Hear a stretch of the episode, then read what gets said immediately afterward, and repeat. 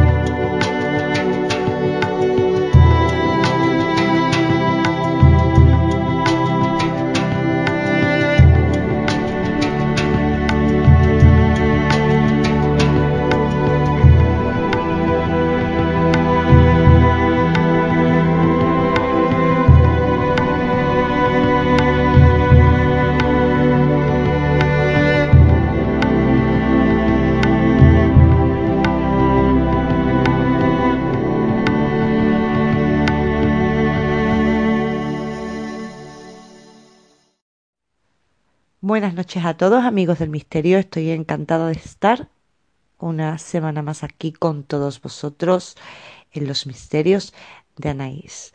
Bueno, buenos días también y buenas tardes, que sé que, que escucháis el programa desde diferentes puntos de la geografía mundial.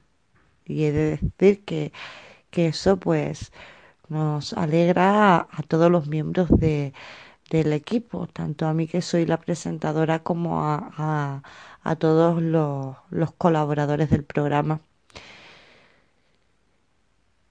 Os he anunciado en redes durante toda la semana que esta semana íbamos a hacer crónica negra.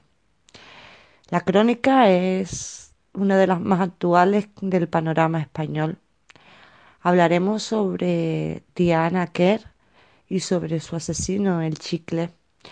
Y para ello tendremos con nosotros al periodista y criminólogo Juan Rada. Juan ya ha estado aquí en varias ocasiones hablándonos sobre el crimen de los marqueses de Urquijo, sobre el niño de Somosierra, sobre su libro Sin Censura. La verdad es que ha visitado bastantes veces el programa y, creía que él era la persona más indicada para hablarnos de este caso con toda su objetividad y, la profesionalidad que caracteriza a Juan. Esta noche se estrena también con nosotros en el programa Mercedes García Velasco. Mercedes es investigadora paranormal y, vive en Murcia.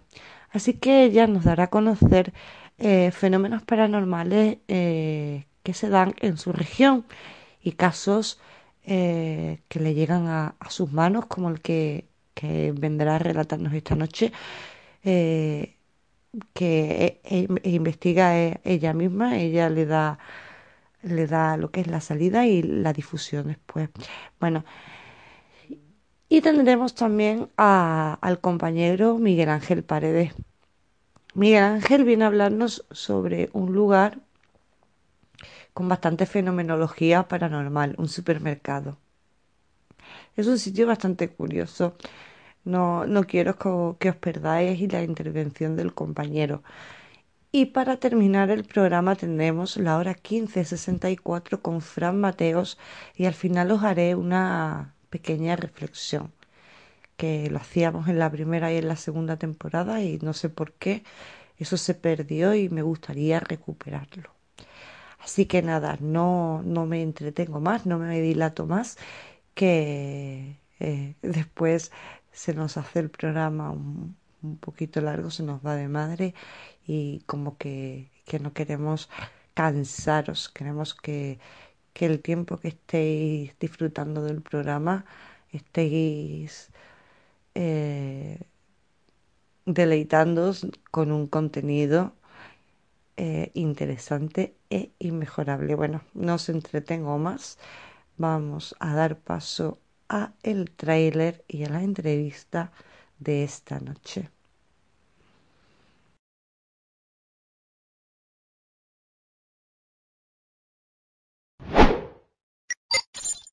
Apobra es hoy un pueblo consternado. La desaparición de Diana Kerr ha conmocionado a los vecinos que se han movilizado para intentar hallar el paradero de esta joven. Una concentración espontánea en el centro del pueblo, carteles en cada calle y apoyo a la familia de la desaparecida. Esta ha sido la respuesta de los poblenses, a los que todavía les cuesta asimilar lo que está sucediendo. Yo me pongo en lugar de sus padres y es, es terrorífico. Tengo una hija y aquí ya pasaron cositas. Entonces estoy consternado. Mientras, la familia continúa a la espera de acontecimientos, en una tensa y difícil espera que Valeria Kerr, la hermana pequeña de Diana, ha sobrellevado publicando una emotiva carta a través de su cuenta de Facebook. Que este dolor se me pase con la cura de tu compañía. Quitadme todo lo que tengo, menos a mi hermana. A mi hermana devolvédmela sana y salva una tensa y difícil espera que ya acumula cuatro días y que forma parte de su lucha, de su pelea por lograr la vuelta de la joven y en la que nadie está dispuesto a rendirse. Si en algún momento mi hija me puede ver, decirle que vamos a estar aquí, no, te, no lo vamos a dejar en ningún momento y te vamos a encontrar. Este es el domicilio de la familia Kerr en Poblado Caramiñal. A lo largo de toda la jornada hemos podido ver al padre de Diana, Juan Carlos, hablando con los vecinos y residentes de la zona en un intento por recalar la máxima información posible para reproducir los pasos de su hija en la madrugada del pasado lunes. Las líneas de investigación siguen abiertas, las dos, tres líneas de investigación que baraja la Guardia Civil sin que podamos determinar en este momento ningún campo que sea definitivo. No hay ningún dato definitivo, se están incrementando los medios y los recursos tanto a nivel humanos como de los dispositivos con los que se intenta conocer el paradero de Diana. Por eso la importancia de solicitar, seguir solicitando la colaboración ciudadana para intentar llegar al esclarecimiento del paradero de Diana. Justo aquí, frente a este restaurante ubicado en el Paseo do Areal, es donde se pierde la pista de Diana. A partir de aquí, nada se sabe de su frustrado regreso a casa. La última pista es una conversación de WhatsApp que la joven mantuvo minutos antes de desaparecer. Me estoy acojonando. Un gitano me está llamando. ¿Y qué te ha dicho? Morena, ven aquí. ¿Y qué le has dicho? Es un mensaje que manda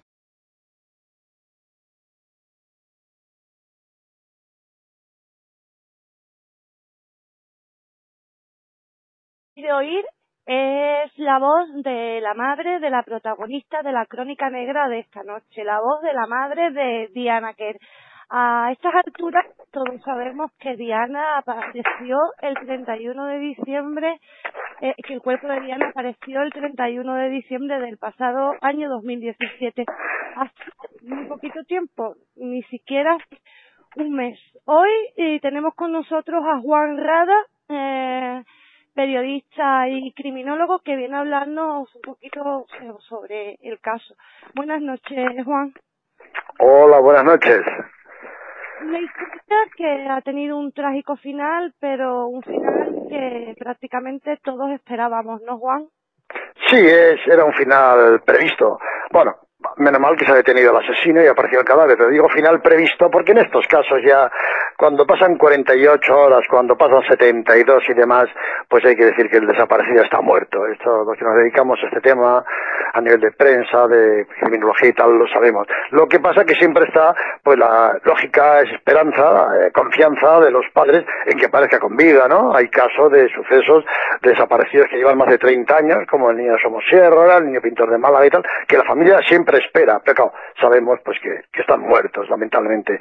Y en el caso de Diana Kerr, pues era lo mismo, ¿no? Se sabía que las sospechas eran que ella, después de los mensajes de aquella noche, su desaparición y demás, pues que, que perdió la vida esa noche. El problema era, pues eso, dar cuanto antes con, con el asesino para que pudiera conducir a, a encontrar el cadáver, ¿no? Algo que lamentablemente pues se ha demorado en exceso, digo, para el, el gran despliegue que hubo de efectivos, que quizá ya ha sido uno de los mayores en la historia de policial de España, ¿no?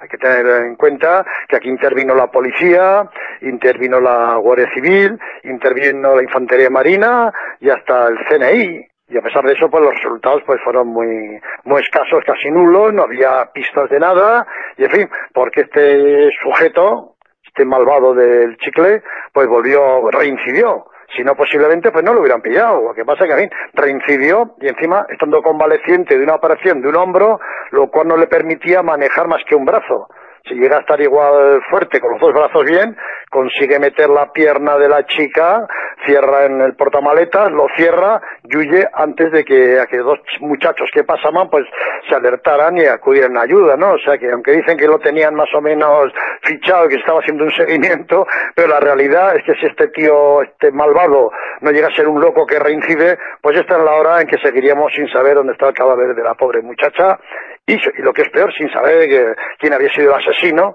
que al parecer pues iba a volver a, reincidir en su actuación. Juan, si te parece, vamos a trasladarnos a la noche del 21 al 22 de agosto del 2016.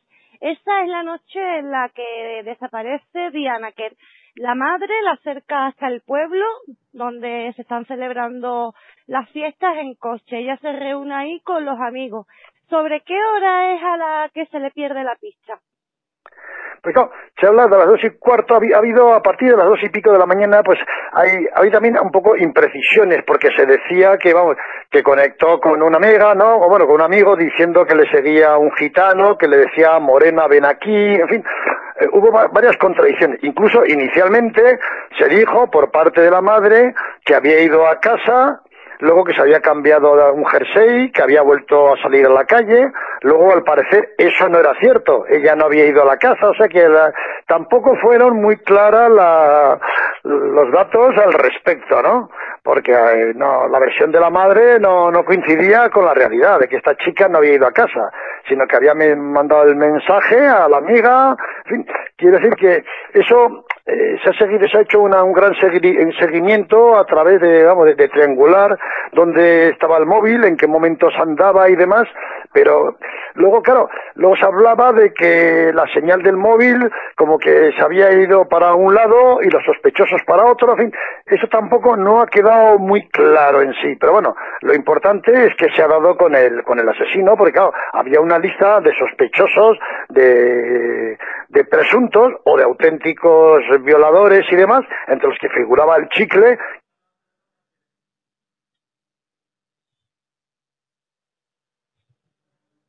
Juan. ya sabía que este tipo era un violador. Entonces, este, al igual que otro, pues estaban más o menos vigilados, ¿no? Pero digo, sobre aquella noche ha habido bastante confusionismo inicialmente, por la, sobre todo por la versión de la madre, que no correspondía a la realidad de los pasos que había dado la hija esa noche. Después de haber puesto la denuncia, se inicia rápidamente la búsqueda. Todo el pueblo se, se tira a la calle para buscar a, Diana que Además, los cuerpos de seguridad del Estado al completo eh, se ponen a disposición de la familia. Se abren de primera dos líneas de investigación. La primera eh, señala que puede ser un secuestro, que es lo que realmente apoya a la familia en todo momento. Y la segunda línea de investigación eh, que puede ser una fuga, pero eh, esa no, es muy creíble porque Diana eh, sale de su casa sin documentación, sin tarjetas de crédito y con muy poquito dinero en, en, el, en el bolsillo. Eh, ¿Qué pasa con todo esto, Juan? Claro, todo pintaba efectivamente que se trataba más de un secuestro, porque cuando alguien se quiere fugar, pues lo lógico es que se lleve eso, pues el máximo de documentación, dinero, tarjetas si es que tiene y demás. Y en este caso, esta chica estaba claro que había salido a dar una vuelta, que eran las fiestas de allá de la población y demás. Entonces, el tema era el secuestro. Lo malo, que siempre pasa en otros casos similar, ¿no? Como antes he mencionado también el niño pintor de Málaga, el de Somosierra y tal, el niño pintor de Málaga igual salió sin nada, no llevaba encima ni DNI ni nada de nada. Entonces hay que apuntar siempre secuestro. En este caso sí era posible el secuestro, más que el niño pintor y demás, porque aquí era una familia con posibles, era una familia con dinero. El problema está en cuanto empiezan a pasar los días si los secuestradores no, no respiran, porque claro, el secuestrador lo que quiere es cuanto antes coger el dinero y soltar la presa para evitar ser trincado. Entonces ya... eh, vivo o muerto, porque nadie te asegura que pagando el rescate te vayan a dar... efectivamente. Lo que pasa es que a veces, claro, antes de pagar se suele exigir una prueba de vida, ¿no? Y es que a lo mejor que se ponga el teléfono eh, la víctima. Pero bueno, ahí está el caso de Anabel Segura, que la mataron nada más secuestrarla y luego pidieron el rescate. Además, pidieron el rescate y cuando pidieron una señal de vida, pues se puso la mujer de uno de los dos secuestradores, del churrero, imitando la voz así un poco angustiada, desesperada, Anabel Segura, papá, paga, por favor, y tal. O sea, y entonces pagaron. O sea, pero claro, cuando pasan las fechas y nadie pide dinero, pues debe pensar que no ha sido obra de profesionales, el profesional no la quiere tener encima, porque, en fin, eh, es mucho más posible que eh, vigilancia, que se le pueda escapar, que los pueda, alguien pueda ver algo, que los puede, la policía pueda pillarlos. Entonces, cuando pasaban las fechas y nadie daba señales, dice, esta ha sido víctima, pues eso, de algún desalmado, como lo que sucedió, ¿no? En fin, unos casos más de los muchos que ha habido, pero claro, también hay que pensar otra cosa, que es muy bien, que hubo una una búsqueda incesante que se alertó a todo el mundo, vamos, de modo casi, no voy a decir exagerado, pero vamos, sí muy espectacular. Hasta el propio director general de la Guardia Civil fue para allá arriba.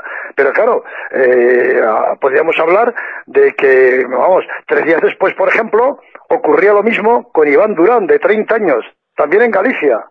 Desapareció de su domicilio en Bayona, Pontevedra, sin dejar rastro. En cambio, no se hablaba de la búsqueda. Es más, la familia dijo, en público, pagamos nuestros impuestos y tenemos el mismo derecho a que el Estado ponga también todos los medios a su alcance. Y ahí nos hablaba de este caso. Y es más, mes y medio antes, el 5 de julio de, este mismo año, eh, desapareció Manuela Chavero Valiente, en Monesterio, un pueblo de Badajoz, de 42 años, estaba en su casa y desapareció misteriosamente.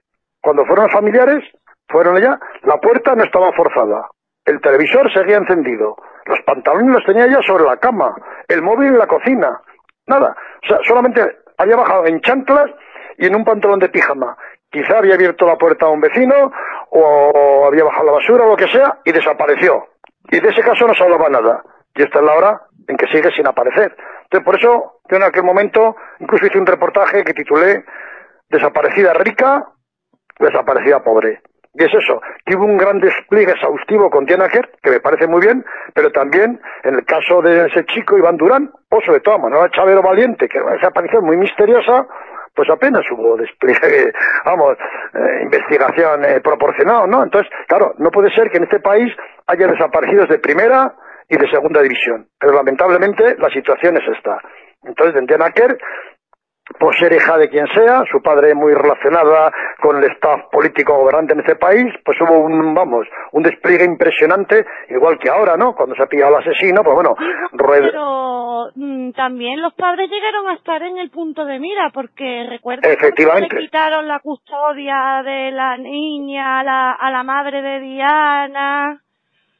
Efectivamente, es que claro, tanto despliegue y no había ninguna pista absolutamente de nada. Por mucho que digan ahora que se estaban siguiendo al uno, no había ninguna pista de nada. Claro, las sospechas apuntaron por todos los lados.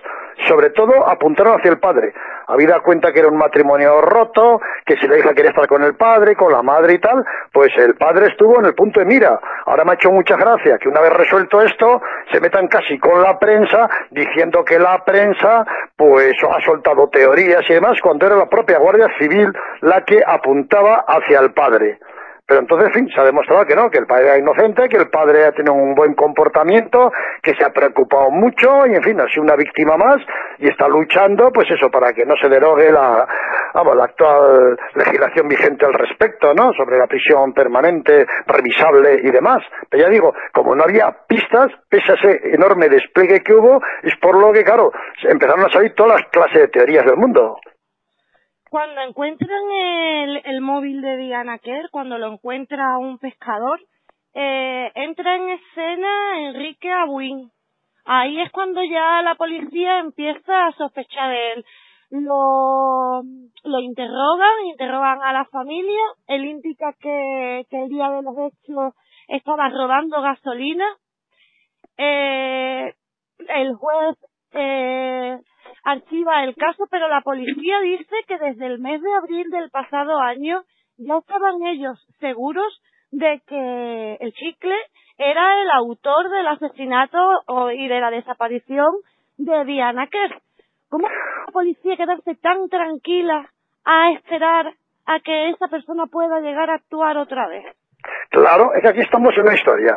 Dice que lo tenían súper controlado. Pues si, lo llegan a tener tan súper controlado, ¿cómo es que estuvo a punto de repetir el hecho de secuestrar a una chica y a saber lo que hubiera pasado, aparte de violarla o no? Pues claro, además, él se dio cuenta de que lo estaban vigilando. Entonces, me hacía gracia porque hace unos días el coronel jefe de la comandancia de La Coruña, Francisco Javier Jambrino, decía textualmente lo siguiente en informe semanal. El chicle, dice, nos detecta vigilancias. Dice que a veces se le va a vigilar, se le iba a vigilar esporádicamente para que nos detecte y sepa que esté bajo presión. Hombre, yo entiendo cuando se vigila a alguien, cuando se le, se le está haciendo una trancha, se le está siguiendo, es para que él no te vea, para que no te muerda. Porque claro, si se siente vigilado, no va a delinquir, lógicamente. Hombre, si está coaccionado bajo coacción, no va... Efectivamente. Y luego, primero, ¿para qué sirve la vigilancia entonces? Para que el tío sepa, y pues claro, va a estar toda la vida vigilándolo. Y segundo, ¿qué pasó? Esa noche entonces no estaba controlado, porque está bien claro que cuando vio a esta chica, dio la vuelta con el coche y se la quiso llevar. Entonces que no digan que lo tengan, que lo tenían tan detectado, tan detectado, porque, insisto, como he dicho antes, si él no llega a reincidir y no llega a estar, eh, vamos a decir casi impotente de un brazo, pues se lleva, se lleva a la chica y hubiera ocurrido otro delito, pues igual muy grave. Lo que pasa, claro, luego una vez que ella fue pillado, gracias a que estos chicos ayudaron, fueron corriendo a un bar, habían tomado la matrícula y demás y lo detuvieron, o sea, gracias podemos decir a intervención de terceros, pues se lo pudo detener. Y ahí, se montó una rueda de prensa que, vamos, parecía que habían descubierto a todos los asesinos de la trama de la muerte de Kennedy, a Jack el Destripador y compañía, porque aparecieron todos dándose abrazos y lo uno y el otro, y además, lo que también, otra cosa me extrañó mucho, que el jefe de la Unidad Central Operativa de la UCO, coronel Manuel Sánchez Corbí, criticó la ley de enjuiciamiento criminal, criticó también la normativa de justicia de la Unión Europea y criticó la prensa. O sea, hubo críticas para todos, menos autocensura para ellos, que en, más de año, de un año y cuatro meses no habían conseguido atrapar a este si no llega a ser porque ha incurrido en el delito. Entonces yo creo que menos criticar a los demás y a ser responsable de los fallos, no fallos, de la inoperancia que ha habido en cuanto a efectividad. O sea, y además me parece muy mal también que un coronel, un militar, critique pues la ley de enjuiciamiento criminal y que critique un montón de cosas que eso corresponde a los políticos y no a los servidores públicos. En fin, o sea, que menos ponerse y va a ser práctico. Y además vamos a hablar, si quiere, de los miles de desaparecidos que hay en España, de los cuales no se sabe absolutamente nada. O sea, que no basta apuntarse solamente tanto con Diana Kerr, sino con los miles, insisto, desaparecidos que ocurren eh, constantemente. Precisamente ahora en televisión española comienza un programa sobre eso. O sea que no digamos de que ha sido un éxito impresionante, porque éxito es cuando en pocos días pues se pilla rápidamente al asesino o lo que sea, ¿no? Y además, pues en fin, no sé, quiero decir que esto es un poquito, se podía criticar en cuanto a que esto ha ido pues con una lentitud pues inesperada o fuera de lugar.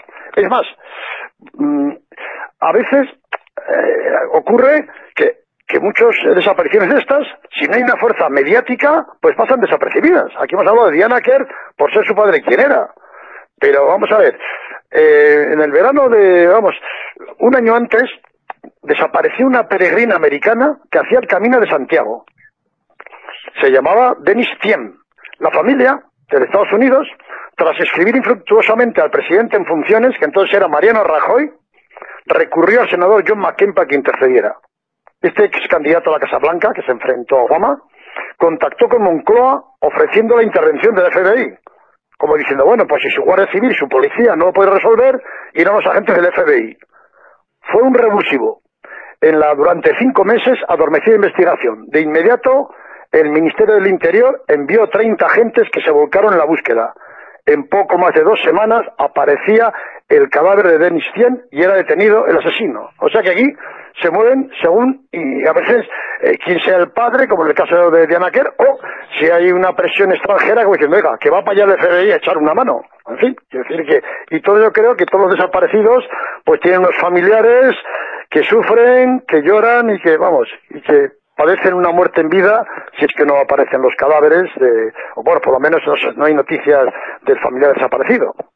Sí, porque en el caso de Diana que Juan, se despliegan medios hasta prácticamente el último momento, en agosto de, de este verano, eh, aprovechan que, que son otra vez las fiestas del pueblo para volver a reconstruir lo que es la, eh, la escena de la desaparición. Eso es el escenario, ver la gente que podía ver, efectivamente hicieron una recreación y se volcaron. Y está muy bien eso, por supuesto que está muy bien. Pero hombre, también lo pueden hacer pues con la, esa Manuela Chavero, que también que desapareció en las mismas fechas en Badajoz, y con muchos otros casos, ¿no? O sea, no hay que siempre a lo mediático o no mediático. Es que claro, estamos en un país, por ejemplo, aquí yo recuerdo que cuando la desaparición, vamos a hablar también de otra muy mediática, de Madeleine McKen, en el Algarve portugués, donde toda la policía portuguesa estaba volcada, más la inglesa, pues viene aquí el matrimonio McKen, viene a Madrid y lo recibe el ministro de Interior, Pérez Rubalcaba, lo recibe. Cuando España no tenía que ver en ese caso y lo recibe. En cambio, pues a los padres vamos a poner un desaparecido que había entonces, este niño canario, Jeremy Vargas, no lo recibe nadie. ¿Qué pasa? Que los McKen eran unos prestigiosos médicos, bueno, mm, prestigiosos, que tenían influencia ahí en la sociedad británica, y los padres de Jeremy eran un modesto ayudante de cocina y una modesta limpiadora de supermercado. Entonces, lo de, siempre. ¿Qué pasa? Desaparecidos de primera, desaparecidos de segunda división. En fin, vamos a ser un poco justos con todos los desaparecidos, porque todos los padres cotizan a Hacienda, contribuyen con su trabajo al desarrollo de este país y sufren igual que los demás y que todos tenemos, a que a todos nos duele lo mismo, todos tenemos los mismos derechos realmente, que ellos después no, no nos lo den a todos por igual, pero realmente todos tenemos los mismos derechos, seamos ricos o seamos pobres. Eso, y además, luego que no hay una pugna, porque claro, más hace gracia ahora la Guardia Civil, me parece muy bien, apuntándose medallas y demás, mientras que la policía es como si en este caso no hubiera tenido nada que ver.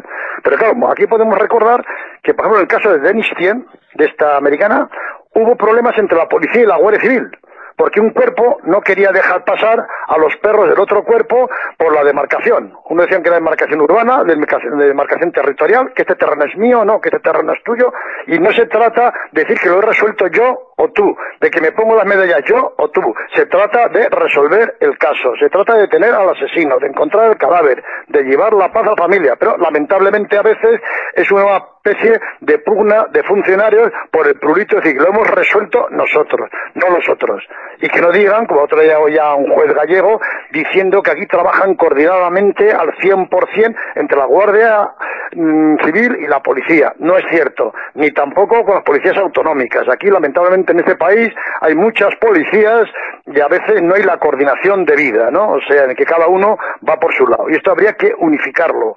Se hizo ya un Centro Nacional de Desaparecidos no hace mucho y lo que habría también es que unificar todas las gestiones, o sea, no ir, insisto, a que nosotros hemos llegado antes, lo hemos hecho mejor que los otros y nos apuntamos nosotros la medalla, llegar a ascensos y demás. Juan, ¿en qué posición se encuentra la mujer del chicle en estos momentos? Bueno, está, sin, está suelta sin cargos, claro que se han quejado porque si esta mujer hubiera dicho la verdad de salida, si no se hubiera inventado la coartada de su marido de que se habían ido en el coche a, a robar combustible, pues eh, igual se le hubiera detenido en su momento. Ya hubiera cantado. Pues claro, y, o sea que ella ha sido, lo que pasa que de sospechar que ahora ella, pues eso, ha querido cooperar con la justicia y quitarse del medio y ya está. Y se ha quedado, vamos, libre, pero ah, allí, en fin, ha sido una encubridora. Pero en fin, claro, esto ya es cuestión de, de los jueces, no de... en fin, es, el tema. Que, totalmente a la justicia mínimo le deberían haber metido claro pero dicen no como es de familiar directo y tal puede mentir en beneficio del otro pero vamos no deja de ser encubridora de un delito porque ese crimen se podía haber resuelto pues en pocas fechas y no estar año y cuatro meses y ojo porque ha vuelto a reincidir él. Si no llega a reincidir, pues igual no se resuelve nunca este caso. Lo... deberían de cambiarla. Eso de que los familiares directos del imputado puedan llegar a mentir, eso debería de estar penado. Claro. Una cosa yo entiendo que el imputado mienta, porque vamos, eh, el imputado no va a decir nunca la verdad. Todos son todos quieren decir que son inocentes, ya, ya los familiares y demás. Y más esta mujer que dijo blanco y ahora dice negro que ahora porque le ha interesado. O sea, en fin, ya convenció, ya se portó muy mal cuando convenció a la hermana para que retirara el cargo de violación. Si en su momento lo hubieran condenado y hubiera ido a la cárcel, pues igual no hubiera asaltado y a Diana Kerry y ahora esta pobre chica estaría viva. O sea, si ella precisamente no hubiera convencido a la hermana de que, de que retirara la acusación de, violación. O sea que... ¿Crees que clase de mujer, de verdad, eh, se puede casar con un hombre que ha violado a su hermana? Bueno, presuntamente o no presuntamente. Yo nada más que por la duda, no sé. Yo sería incapaz, vamos. Bueno, pero aquí hay casos de muchos asesinos famosos que se casan estando en la cárcel. Hay asesinos que tienen cola de chicas jóvenes para los vis a vis, para acostarse, vamos, para todo, para casarse con ellos y que les están esperando cuando salen. O sea, hay mujeres que sienten atracción por determinado tipo de delitos, ¿no? Eh, este Carcaño, el asesino de Marta del Castillo y tal, ahí está, que tiene chicas que, vamos, no sé, el asesino de la katana enseguida se casó, no sé, en fin, quiere decir que un señor que mató a sus padres y a su hermana que padecía síndrome de Down, ¿no? Y enseguida en cuanto salió, una se fue a vivir con, con él. Y luego cuando rompió con esta, fue otra joven y se casó con él, o sea, hay gente que, en fin, pues dice, hay gente para todo en el mundo. Bueno, Juan, vamos a dejar el caso de Diana Kerr y háblanos un poquito de lo que te está pasando a ti en las redes sociales, porque viniste antes de que termináramos la temporada pasada para hablarnos de tu libro Sin Censura, de tu último libro publicado. Pero eh, es triste tener que decir que desde hace un tiempo la censura de Facebook se está cebando contigo. Pues sí, parece que la, la censura nos acecha, ¿no? Yo después de eso, de medio siglo que estaba en prensa activa y que pasé de todos los tiempos de la dictadura, donde sufrí, no sufrí la censura, vamos, e, era lo que había, o sea, ya estaba uno sometido a ella y había que aguantarlo, te caían palos, ¿no?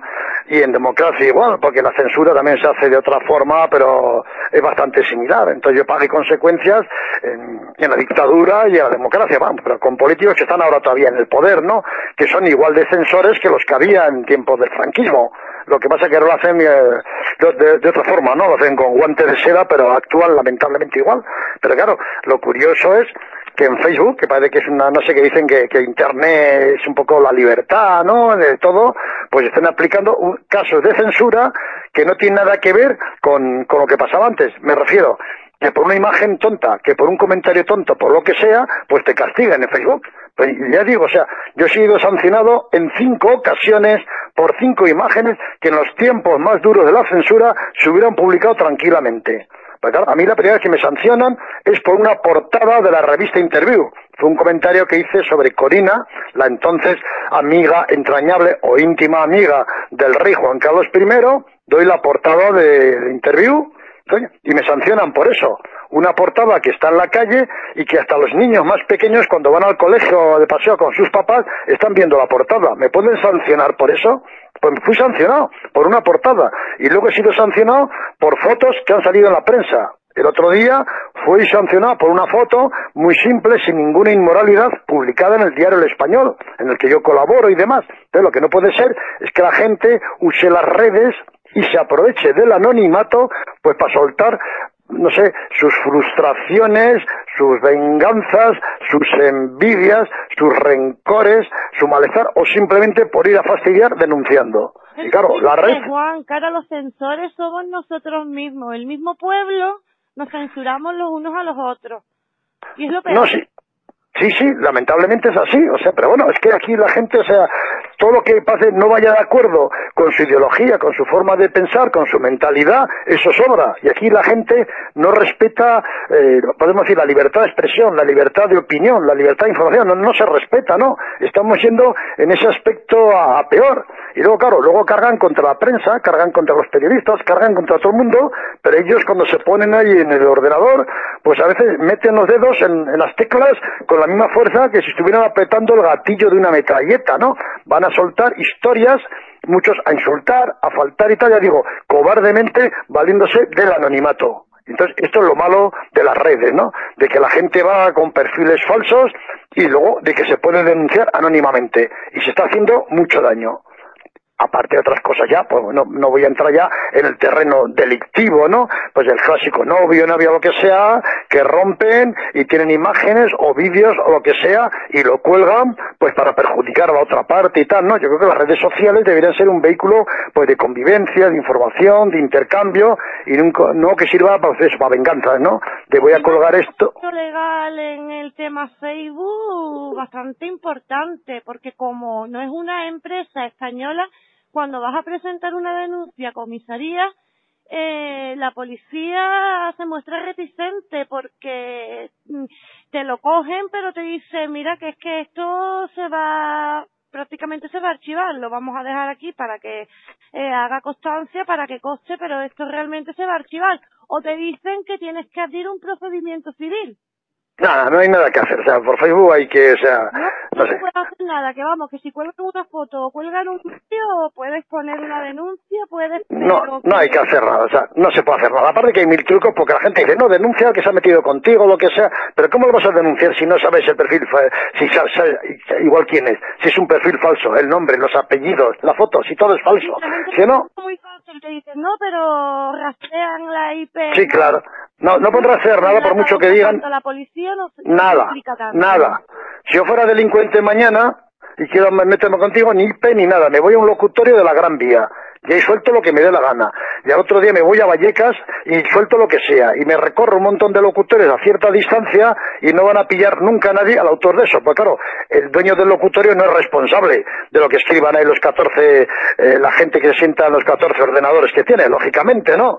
Y si eres hábil y te vas moviendo de un locutorio a otro, pues no te acaban pillando. Eso es igual que los delincuentes que utilizaban eh, teléfonos de tarjeta cuando no se exigía identidad. ¿Qué hacían? Compraban un teléfono de esos, daban un palo, tiraban y ¿qué? ¿Qué van a seguir? Muy bien, se ha triangulado la llamada, se ha localizado el móvil. ¿A quién corresponde? A nadie. Es más, se sigue haciendo. Porque aquí en el rastro y en algunos sitios se venden teléfonos robados y demás que se utilizan para otros cometidos. Entonces, igual que no puedes eh, localizar el origen de ese móvil, no puedes localizar no el origen del IP, sino de quién se ha sentado en, ese ordenador. Porque ya digo, claro, si fueran siempre, eh, no hubiera locutorio, no hubiera, pero hoy en día la gente se puede sentar en cualquier sitio, usan mil ordenadores diferentes, entonces no hay forma alguna de pillar a la gente. O sea, y luego, encima, en cuanto a las denuncias, pues como son empresas americanas, Facebook y demás, eso no va a ningún lado. Entonces, es un terreno de juego muy complicado que hay que saber, pues que eso es, no sé, como pasaba en un deporte antes que se llamaba vale todo, ¿no?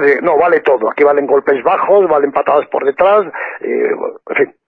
Es, eso es lo triste. Entonces hay que tener mucho cuidado ahí y en no abrirse mucho y no contar ciertas cosas, pues como cuando llega el verano y la gente cuenta que se va de vacaciones y cuántos días va a estar fuera y demás, y con eso está alertando a posibles ladrones que quieren entrar en su casa lo que sea, porque le está dando todas las pistas de cuándo no vas a estar, ¿no? Y la gente es eso, es un poco inconsciente en cuanto a abrir, no sus puertas, pero sí las ventanas de su casa a través de Internet.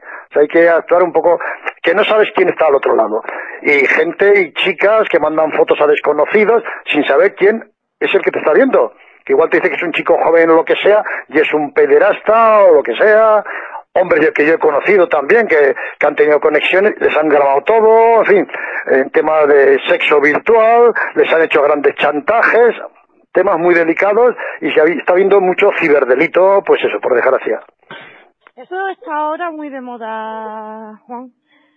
Bueno, pues mm, darte las gracias por haber estado aquí esta noche, Juan, y he de decirle a los oyentes que Juan es una persona francamente maravillosa. Cada vez que me acerco a él para pedirle que venga al programa, me atiende rápidamente, nunca me pone ningún problema, tengo que darle desde aquí las gracias. Pues nada, yo siempre, como el título de mi libro, hablando sin censura, aunque en esta noche nos haya tocado hablar lamentablemente de la censura que padecemos en Facebook. Bueno, Fran, uy, Fran Juan, muchas gracias por haber estado aquí. Buenas noches. Buenas noches. Eso lo corto.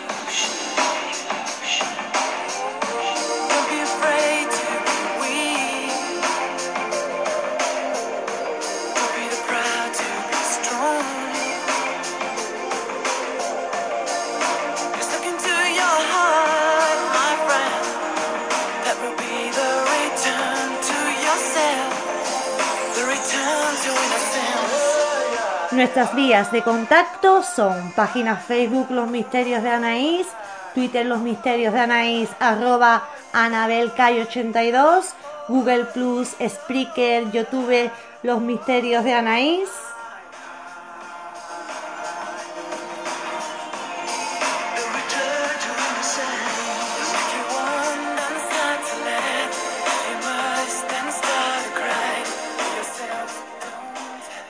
Además, siempre podéis encontrarme en mi blog anareyesite.wordpress.com.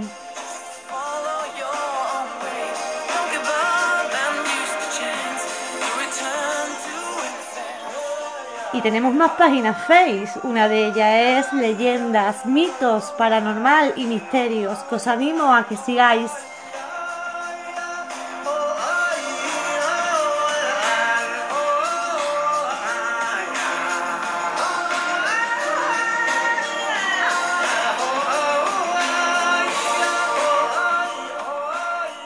Además, tenemos muchos grupos. Tenemos Conspiraciones 3.0, Los Misterios de Anaís en mayúsculas, que es más grande. Los Misterios de Anaís en minúscula, que es más pequeño. Tenemos Despertar Conciencia. Tenemos Expedientes Misterios. Tenemos leyendas, misterios y leyendas del mundo. Leyendas y misterios del mundo. ¿Os parece poco?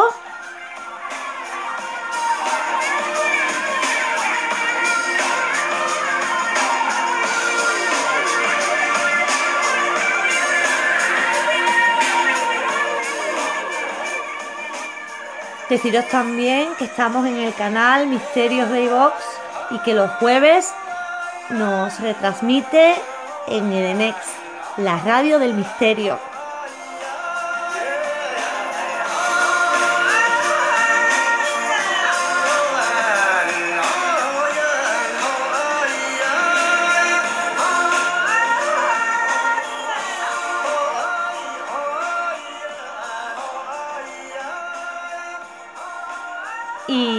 Jueves me podéis escuchar en mi sección de leyendas históricas en el programa Ciencia y Más Allá de Radio Cantillana en el 107.7.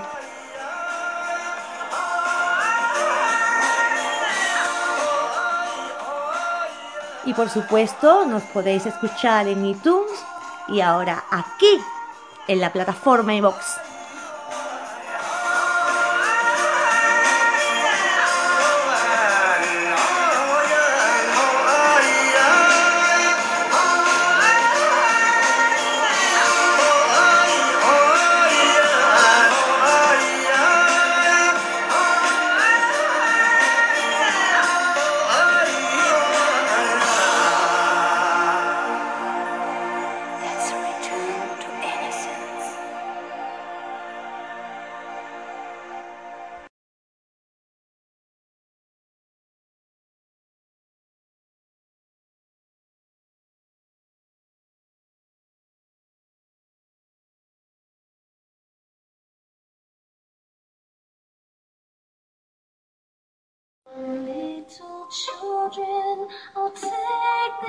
Detrás de la pared.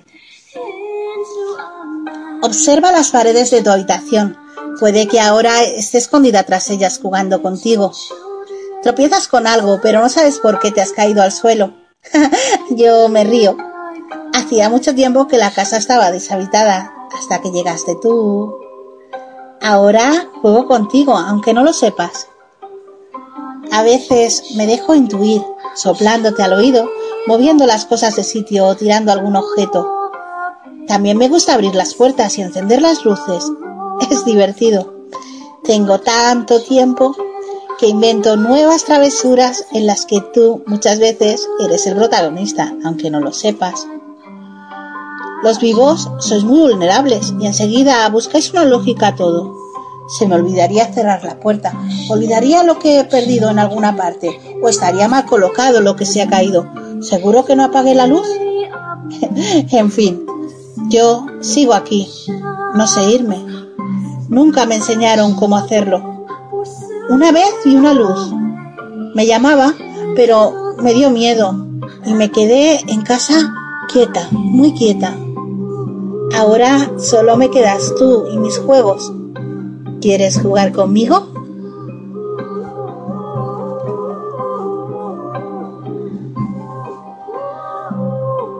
Creado siempre Ima Rivera.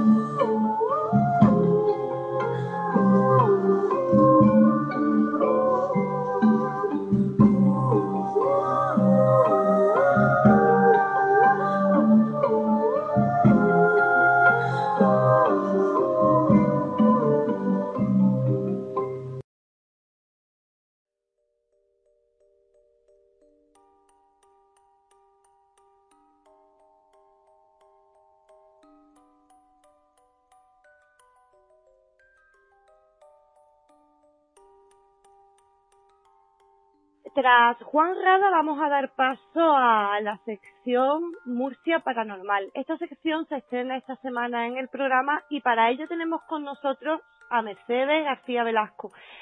Eh, Mercedes eh, es una investigadora que, lleva bastantes años dedicado al campo de, la investigación ahí en Murcia. Bueno, eh, para hablarnos un poquito de ella, para conocerla mejor, que, me, qué mejor manera que, que darle paso a la invitada de esta noche. Buenas noches, Mercedes. Muy buenas noches, encantada de estar con vosotros. Háblanos un poquito sobre ti. ¿Qué tiempo llevas dedicado al mundo de la investigación y qué fue lo que te llamó la atención para dedicarte a, al, al mundo del misterio? Pues mira, eh, yo era una persona que era, pues, vamos a decirlo así, un poquito escéptica, eh, no, no tenía nada que ver con el mundo paranormal, ni esotérico, ni nada de eso. Y bueno, pues eh, resulta que a raíz de tener a mi hija, única hija, pues hace 10 años, eh, pues empecé a tener una serie de experiencias personales. Empecé a tener eh, una visión de, de ver algunas sombras, de ver algunas cosas y ya pues eh, me metí de lleno en ese mundo y quise saber más. Me convertí en una buscadora y nada, a partir de ahí digamos que abrí las puertas y dije, bueno, pues vamos a ver lo que hay al otro lado. ¿Tú cuando vas a, a, las investigaciones vas sola o vas acompañada o tienes tu equipo de investigación? Sí, mira, eh, yo al principio comencé a ir sola porque era una búsqueda, digamos, individual. Entonces quería saber eh, qué pasaba conmigo, porque tenía esa experiencia y qué es lo que estaba viendo, ¿no? Entonces, bueno, pues eh, como no tenía respuestas eh, satisfactorias, porque el misterio pues no no se puede decir es esto o es aquello, no hay una verdad única, sino que la verdad es la suma de todas las verdades y, y es muy escurridizo, pues yo mmm, llamé a un grupo de personas y bueno, eh, estuve unos años en radio, eh, dos años en Onda Regional de Murcia, otro año también en Radio Alcázares y ya con esas personas pues sí que ya pues eh, hicimos investigaciones en sitios con mucha más gente y ya eran grupales y bueno, pero después de eso, pues yo sigo todavía eh, haciendo investigaciones a fecha de hoy, pues eh, sola. Bueno, Mercedes, hoy vienes a compartir con nosotros una investigación muy, muy, muy reciente de, de la semana pasada. Uh -huh. Sí, efectivamente. Pues mira, se puso en contacto conmigo una persona eh, y me dijo que, bueno, que su padre, su madre concretamente, lo estaba pasando muy, muy mal porque se encontraba en un estado de nerviosismo y ansiedad permanente día y noche, no podía dormir, porque en su casa pues veía sombras, sombras que por pasillo, iban pululando por toda la casa, unas sombras negras, y que además no solamente la había percibido ella, sino que también la habían visto el resto de su familia que vive allí. Es decir, una hija ya mayor con su pareja, los hijos de esta hija pequeños, y bueno, y estaban pues mal, la verdad es que toda la familia estaba muy mal. Entonces me dijeron que bueno, que fuera la mayor brevedad posible, puesto que, que no podían vivir allí. Entonces, bueno, esto fue un viernes por la tarde y sábado por la mañana ya me estaba desplazando a la vivienda. Bueno, pues eh, yo me llevé todos mis, mis aparatos, cámara de vídeo, grabadoras digitales, el péndulo, cámara de fotos profesional y demás aparataje, termómetro, eh, todo lo que tengo. Y bueno, pues ya yo llegué a la vivienda, eh, es una vivienda que está, bueno, está un poco aislada de la civilización, está en medio de una huerta, en una zona de campo, una zona rural. Eh, lo primero que hago cuando llego, pues miro la temperatura, miro el sonido ambiente que tenemos en el exterior para comprobar que no hay nada que pueda perturbar la vivienda. Eh, y bueno, lo primero que hago es hacerle una entrevista personal, primero individual, a esta señora, que es la que supuestamente sufre el fenómeno. Y en esa entrevista, pues bueno, que le hago una serie de preguntas, ¿no? Eh, si está tomando alguna medicación eh, ahora mismo, si tiene algún tipo de enfermedad, eh, si ha tenido algún problema psicológico, porque siempre hay que ir a lo racional. Eh, si se le ha muerto algún familiar, si ha visitado algún hospital, en fin, la una serie de cuestiones que me parece que son pues primordiales. Sí, y se Una vez- todas, ¿no, Mercedes? Sí, sí, sí, sí, se descartaron todo. La verdad es que la mujer estaba en perfecto estado de salud, tenía un tipo de problema eh, como fibromialgia y estaba en medicación, pero no tenía nada que ver con el estado nervioso y ansiedad que tenía. Ni tenía ningún defecto en la vista, ni tenía nada que le, le pudiera eh, estar perturbando para ver esa, esa serie de cosas que le estaban ocurriendo. Entonces, pues nada, pues también hice la entrevista grupal, porque luego hay que entrevistar al resto de personas de la casa, de todas las edades, y me fue muy curioso porque uno de los niños más pequeños me dice que en la casa de la abuelita hay bubos. Y bubos para los niños como una especie de monstruo, como el coco, el hombre de saco, eh, algo negativo, algo feo, grotesco. Y me llamó mucho la atención eso, porque los niños no, no suelen mentir y, y- y me resultó como muy curioso.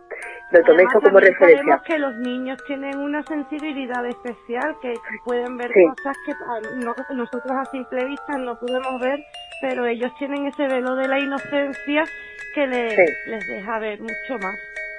Efectivamente, los niños tienen una capacidad para percibir eh, innata y además es que no, no tienen filtro a esas edades. Entonces, bueno, son especiales. Y bueno, el único, la única persona que no veía nada y no había percibido nada era el marido, eh, pero es que me dijo que él apenas portaba por la casa, que él estaba para arriba y para abajo todo el día trabajando y claro, él no estaba allí.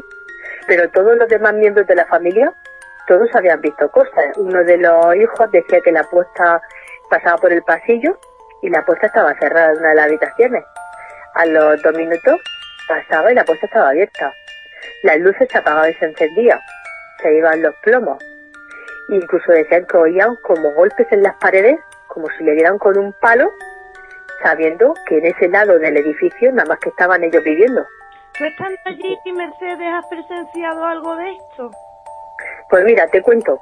Después de hacerle la, la entrevista personal y recoger un poco la fenomenología que supuestamente ellos decían que había en la casa, como eso que te estoy comentando, golpes, ruidos, eh, luces que se encienden, plomos que se apagan, pues cogí el péndulo y me fui habitación por habitación. En la cocina no percibí absolutamente nada. Me fui por el pasillo y noté como tránsito, como si pasara una energía y de, una de las habitaciones de la casa y a través de, de ese pasillo fuera a otras habitaciones. Era una zona de paso. Me metí en el cuarto de baño con el péndulo, nada. Me metí en, otro, en el otro baño, nada. Llegué a la habitación de los niños, tampoco. En la otra tampoco. Fue poner un pie en el dormitorio y todo venía del dormitorio. Era el foco de la casa. Pues seguí con el péndulo y dije, pues aquí hay algo, algo que a mí no se me ha dicho y que está aquí. Empecé, empecé y llegué a una esquina de la habitación donde la señora tenía una estantería llena de figuritas pequeñas y, le, y todo venía de ahí. Me acerqué ahí y bueno, es que el péndulo se me iba de las manos. Y bueno, dijo la señora, y le dije, bueno, ¿qué es lo que tiene usted aquí que no me ha contado? Dice, pues mira, lo que tengo aquí es el, el aparato del aire acondicionado. Y le dije, ¿cómo que el aparato del aire acondicionado? Dice, mira, pues verás, resulta que hace unos años una amiga de su hija eh, se suicidó la pareja que vivía con ella y se mató ahí en esa casa y la persona esta pues se manifestaba en la casa, esta persona muerta, y ella le ha comprado el aparato de aire acondicionado, un horno y unos armarios de esa vivienda, de la persona del falle de la casa del fallecido, de esta persona que se ha suicidado. O sea, en la casa del fallecido ya el fallecido se estaba apareciendo. Sí, Y los efectivamente. muebles estaban impregnados. y los muebles estaban impregnados dos aparatos y todo lo que había en la casa. Y es como si el fallecido dijera, pues esto es mío, no lo saques de aquí. Estaba muy, muy, estaba y está muy apegado a su vivienda Y, y claro, esta señora pues cogió y le compró pues el aparato, el horno y los y los muebles que tiene en el balcón. Entonces, claro, yo le dije, bueno, usted está muy impregnado de energía negativa, usted sí tiene que deshacer de esto, porque esto es lo que le está haciendo todas las manifestaciones que usted está viendo en la casa. Y entonces me dijo, no, no, yo no me puedo deshacer de esto porque esto me ha costado dinero y esto no, no puedo deshacerme de esto, es, es imposible. ¿Qué pasa? Cuando los objetos están impregnados son como si fueran pilas que se cargan de energía negativa.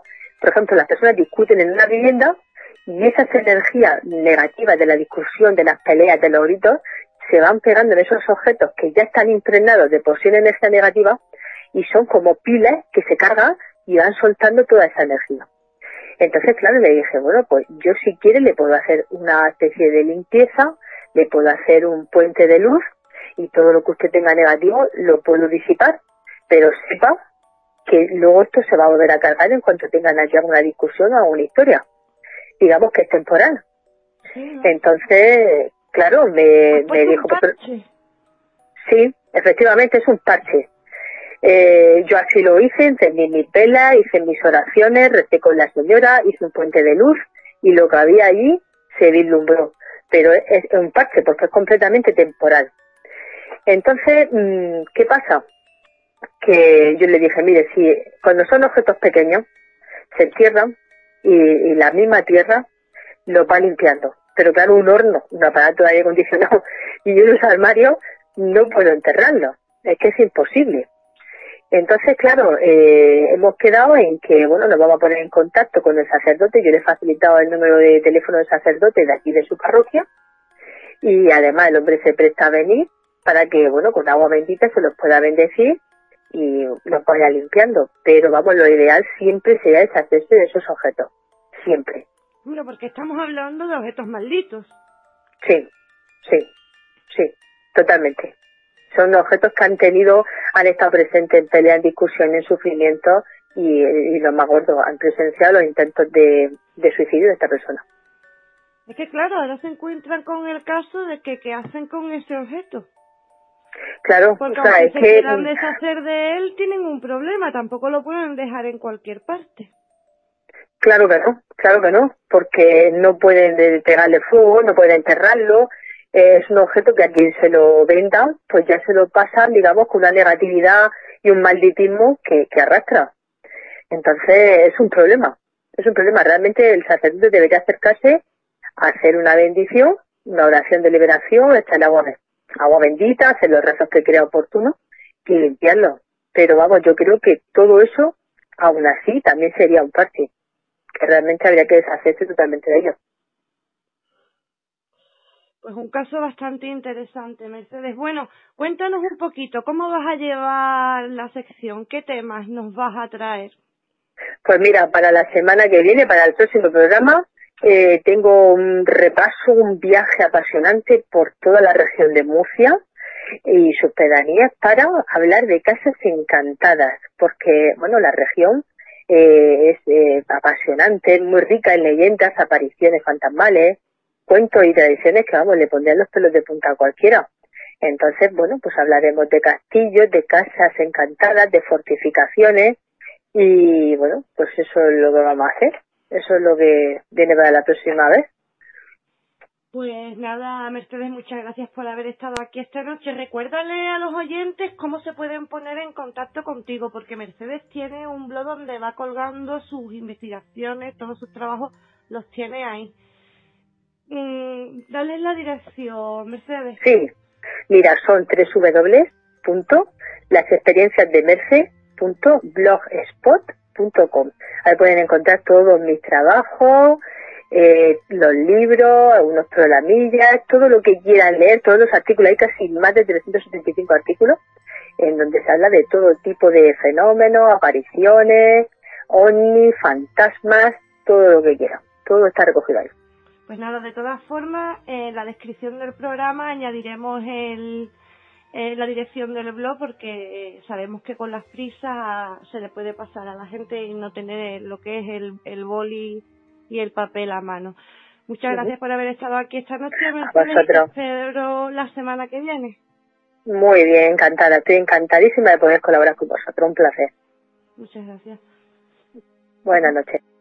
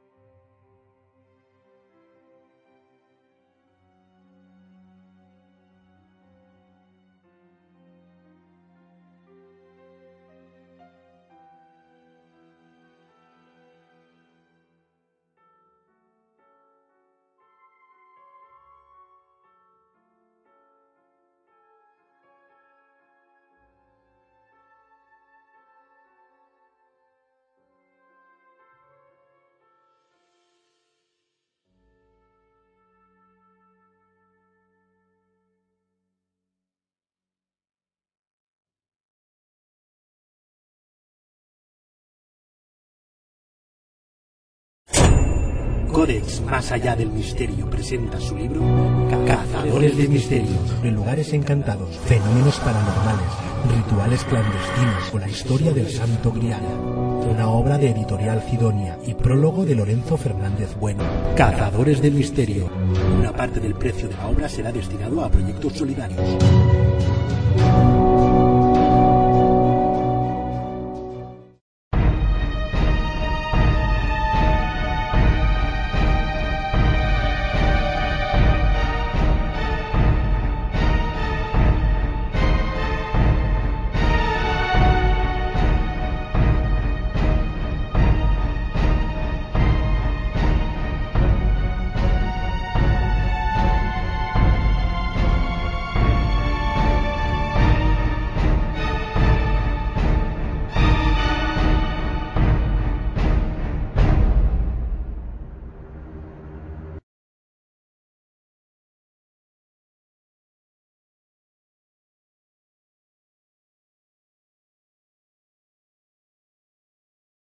Tras Mercedes García Velasco, que nos ha hablado sobre objetos impregnados, vamos a dar paso a nuestro compañero Miguel Ángel Paredes, que esta noche viene a hablarnos sobre un, superca un supermercado encantado.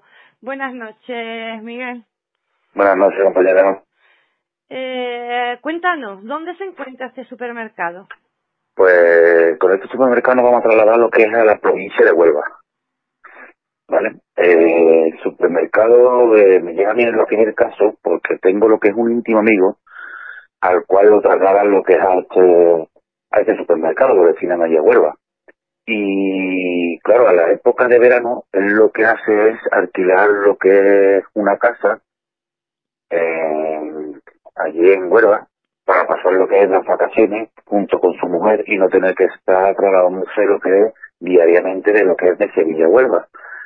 Entonces, pues, él coge y me dice que por qué no me voy a dar 15 días, como él está también lo que es trabajando, con mi familia, y, y pasamos allí lo que los 15 días juntos, ¿no? Porque la verdad que me tengo una amistad muy grande con él.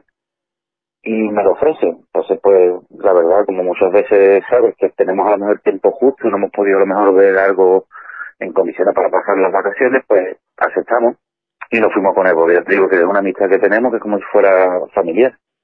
Y cuando yo me iba lo que es mm, con él por el coche, pasamos lo que es por la por el borde, bordeando lo que es el supermercado donde le, lo destinaron.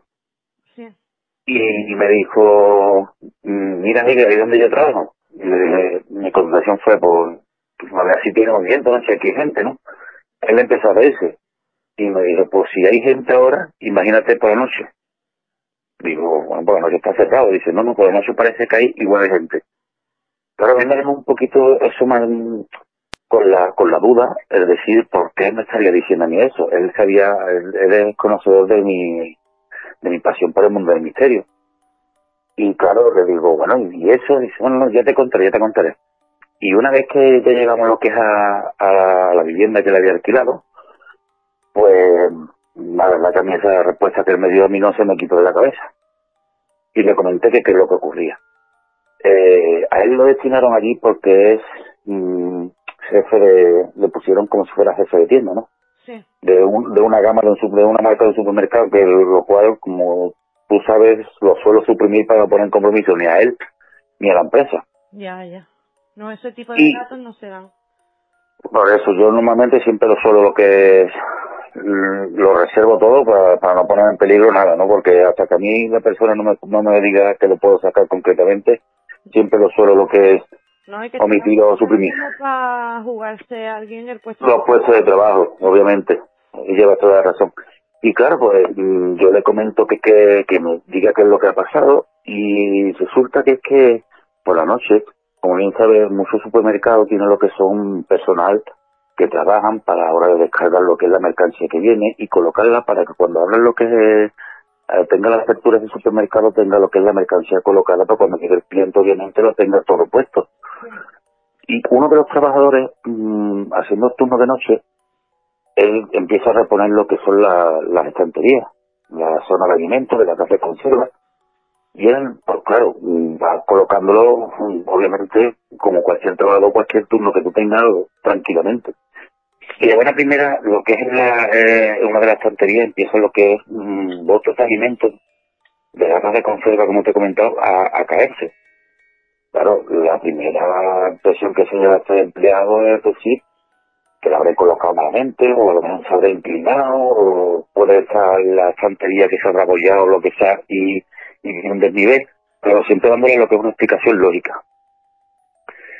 Este el trabajador se da la vuelta y sigue colocando lo que son los, los botes de, de, de alimentación, ¿vale? Que se habían caído, y sigue su, su ruta, sigue colocando y reponiendo lo que es la estantería cuando gira lo que es la, la, la calle esa y se va a la parte mm, de detrás de esa estantería donde se habían caído los alimentos, se vuelven a caer. Claro, eso, a él ya, quiera que no, mm, ya te escama un poquito, ¿no? Te da sensación diciendo, lo acabo de poner, ¿cómo es que se ha caído? Lógica que él le da, bueno, yo estoy por detrás, lo mismo a lo mejor colocarlo, empujado a cualquier alimento que está por detrás y se ha vuelto a caer. Pues se da la vuelta, coloca su- los alimentos y sigue lo que su marcha. Y ya cuando sabe lo que son dos calles más para atrás, le siguen pasando lo mismo. Y dice, mira, esto ya no es normal. Una cosa es que me pase esto una vez, dos veces, pero ya estando dos calles más allá, no le di ninguna lógica. Total, que eso le pasa un, por visto una de las noches. Eh, sigue este trabajador, vuelve a la siguiente noche a hacer la misma rutina y le vuelve a pasar lo mismo. ¿Vale? Él coge y habla con mi amigo, que en en ese instante es mm, jefe de tienda, y se lo comenta. Le dice, mira, mm, no lo sé, le da la misma explicación. A veces es que has colocado malamente lo- los alimentos, o a lo mejor puede tener cualquier desnivel, o después la segunda vez ha podido empujar sin querer sin darte cuenta los, productos.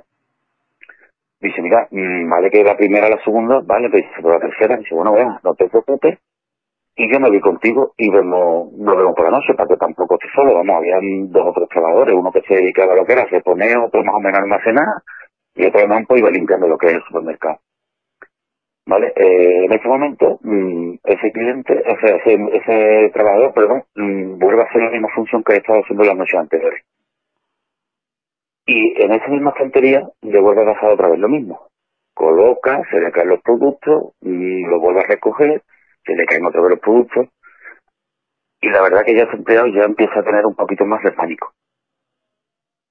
Eh, avisa a uno de los compañeros, el compañero es el encargado de tener lo que es el mantenimiento de la tienda, lo que es la limpieza.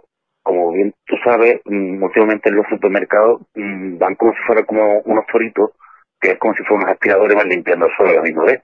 Sí. Pues este compañero coge lo que aparca lo que es ese- esa máquina de limpieza, le quita la llave y se dirige con el compañero para ver, a ver qué es lo que ha sucedido. ¿Cuál es su sorpresa? De que cuando están mirando esa estantería y siguen colocando los productos que se habían caído, escuchan un ruido. El ruido mm, puede ser cualquier cosa. pero su sorpresa es que la máquina de limpieza está funcionando sola. La llave la tenía el compañero metida en el bolsillo. Bueno, Claro. y ahora te encuentras tú a la máquina funcionando sola y cómo paras tú la, la maquinita. Es que es lo sorprendente, porque mm, la máquina empieza como si fuera haciendo la función de limpiar las calles. Obviamente, si una máquina tiene un mal contacto, la máquina sigue una línea recta hasta que hasta que se estrelle. Ahí va. Pero es decir, no fue. Fue lo que es en dirección recta y cuando llegó a la altura de una calle, giró y empezó a limpiar para la otra dirección. Eso ya fue lo que con mordaza a estos dos trabajadores. Claro, mm, mi amigo estaba allí y no daba crédito. Pues decíamos, eh, será cualquier mal contacto, siempre buscándole lo que es una razón lógica, obviamente. Porque, como bien sabes, siempre se debe buscar una razón lógica antes de pensar que es un fenómeno paranormal directamente. ¿Qué pasa? Que claro, cuando pudo comprobar por sus propios ojos de que la máquina no tenía ningún mal contacto, ni la llave estaba puesta, ni nada, ya, mm, claro que te asustas un poco más. Esa función la máquina la volvió a hacer después de que ellos revisaran. Y claro, si te sorprende de que una máquina empieza a andar sola, cuando más te sorprende es cuando gira, por ella misma sea sola, como si alguien estuviera montado y empieza a limpiar calle por calle.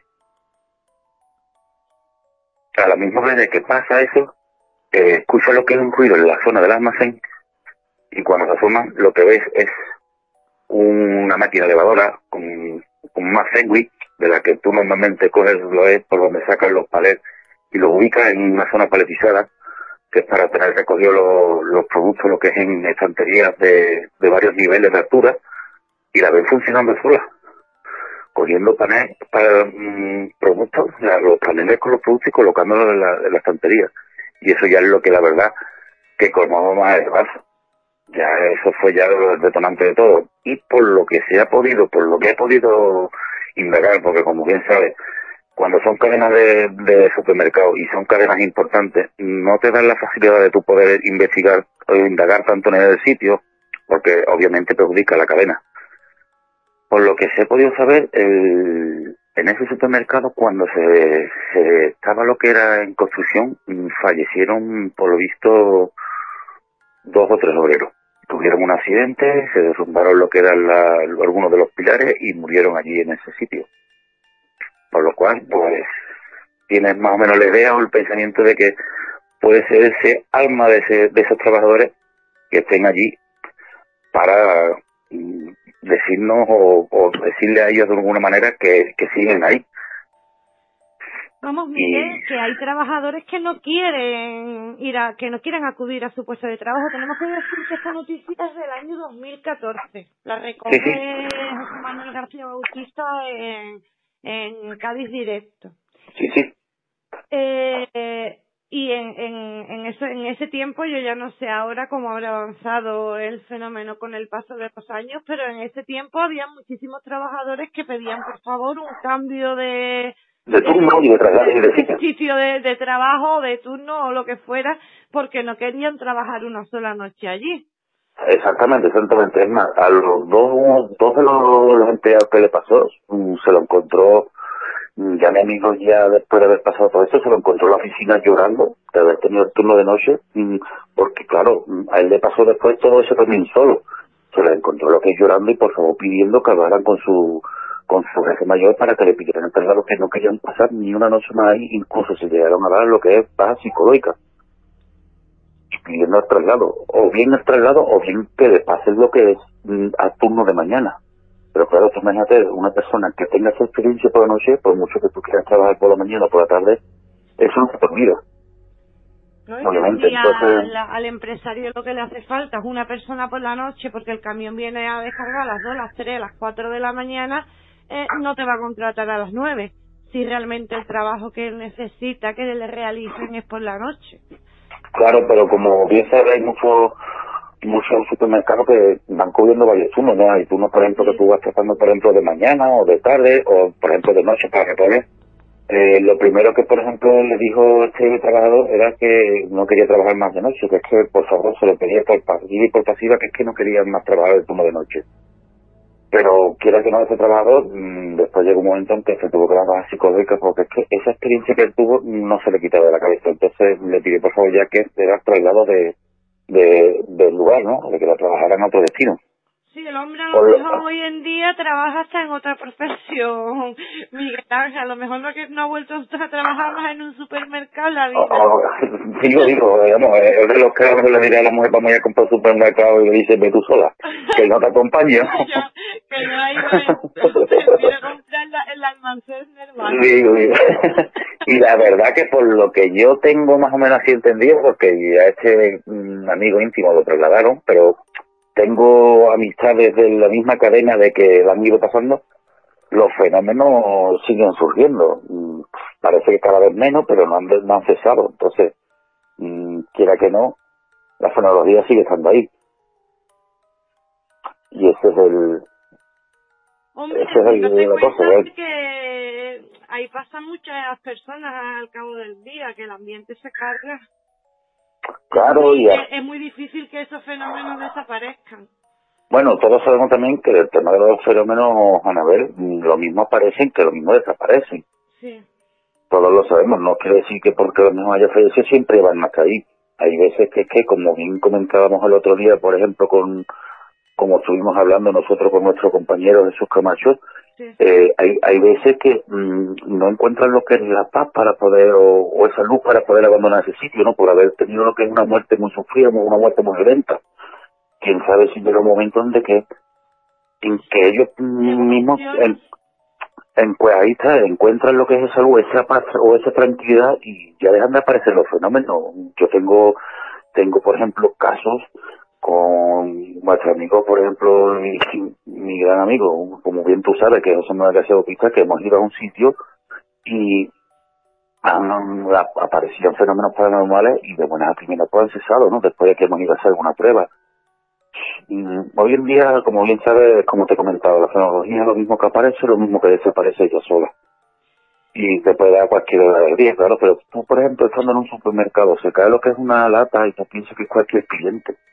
Que alguien ha pasado, ha rozado sin querer y la te- y, se, ha- y se ha caído, pero cuando te pasa de noche una vez, dos, tres, y ya tienes esa experiencia de la máquina de limpieza, y tienes esa experiencia de, de lo que es esa máquina elevadora, ya la verdad que no es, no es lógico, o no les llega a dar ya una lógica, una razón lógica. Y ahí pues es, es el caso el que traigo de lo de, del supermercado encantado. Bueno, pues dejamos el caso aquí y vamos a recordarles a los oyentes que mañana por la noche, mañana viernes a las 11 de la noche estaremos en directo todos los compañeros de Zona Desconocida en Facebook. ¿No es así, Miguel? Exacto, además tratamos un tema muy, muy, muy apasionante, que son el tema de psicofonía.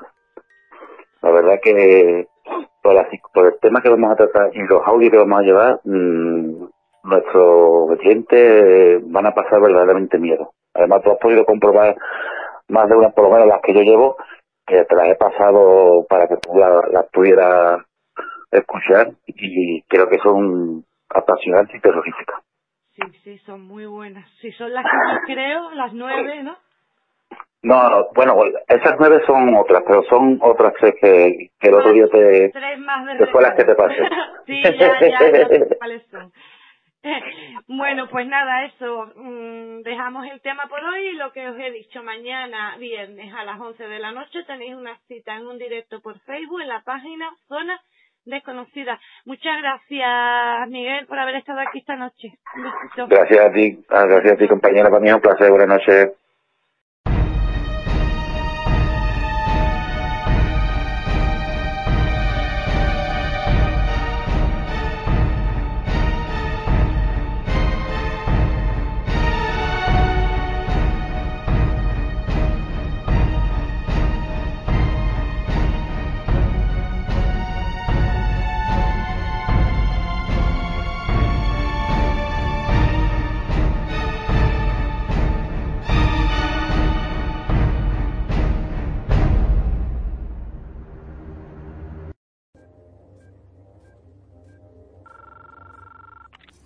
Sé que estáis ahí.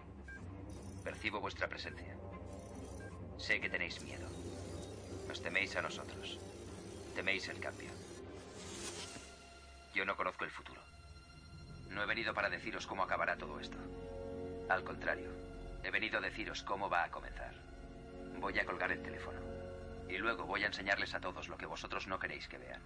Les enseñaré un mundo. Sin vosotros. Un mundo sin reglas y sin controles, sin límites ni fronteras. Un mundo donde cualquier cosa sea posible. Lo que hagamos después es una decisión que dejo en vuestras manos.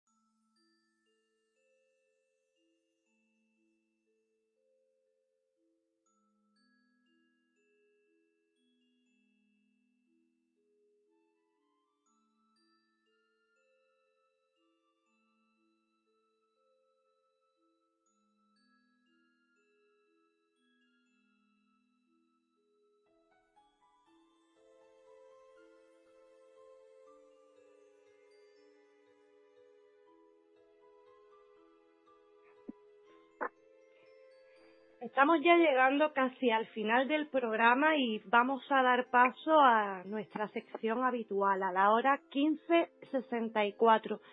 Para ello tenemos con nosotros esta noche al compañero Fran Mateos. Buenas noches, Fran. Hola, buenas noches, Anabel. ¿Qué tal? Hoy empezamos con el punto 11 de mi idea, ¿verdad? Sí. Voy a leerlo se, descontinuará todo el sistema burocrático, siendo reemplazado por un sistema humano que simplifique todo trámite o acción por parte del pueblo, logrando así que el trámite comience y termine en el momento del acto y no cuando el sistema requiera. Eh, ¿Qué significa este punto, Fran?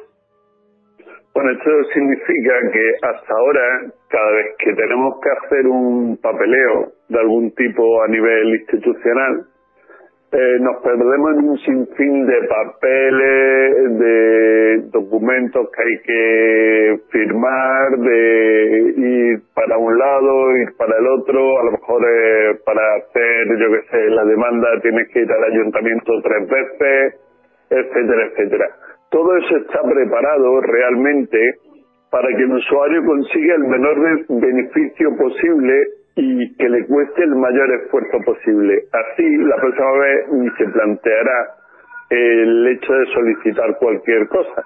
Fran, y para que se emitan más notas promisorias, ¿no?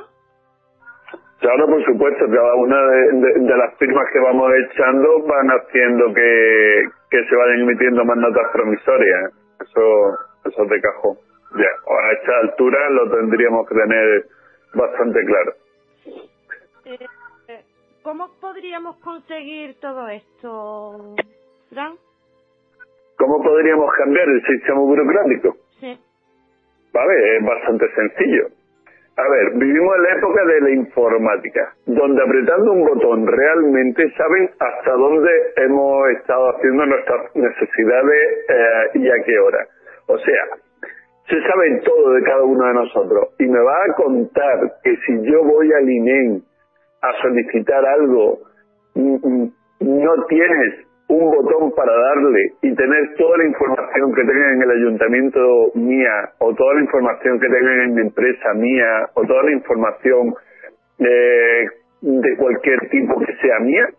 Pero vamos a ver, Fran, cuando a ellos les interesa, sí acceden a, a, la información. Lo que pasa es que, como tú dices, es más cómodo tener a, al ser humano dando vueltas para arriba, para abajo, haciéndole gastar, e invertir mucha parte de su tiempo en conseguir todos los papeles que te llegan a, a pedir para cualquier cosa, ¿vale?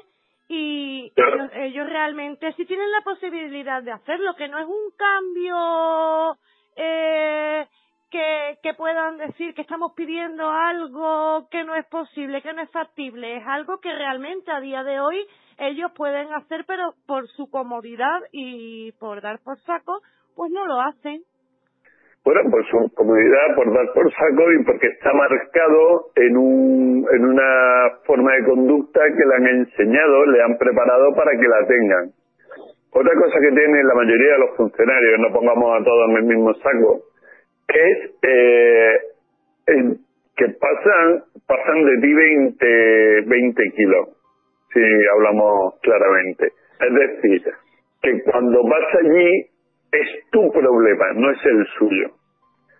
Cuando debería ser su problema, también como el tuyo, porque él está ahí porque tú le pusiste ahí. Porque si tú no, no haces los movimientos pertinentes, pues no habría funcionarios, porque no harían falta.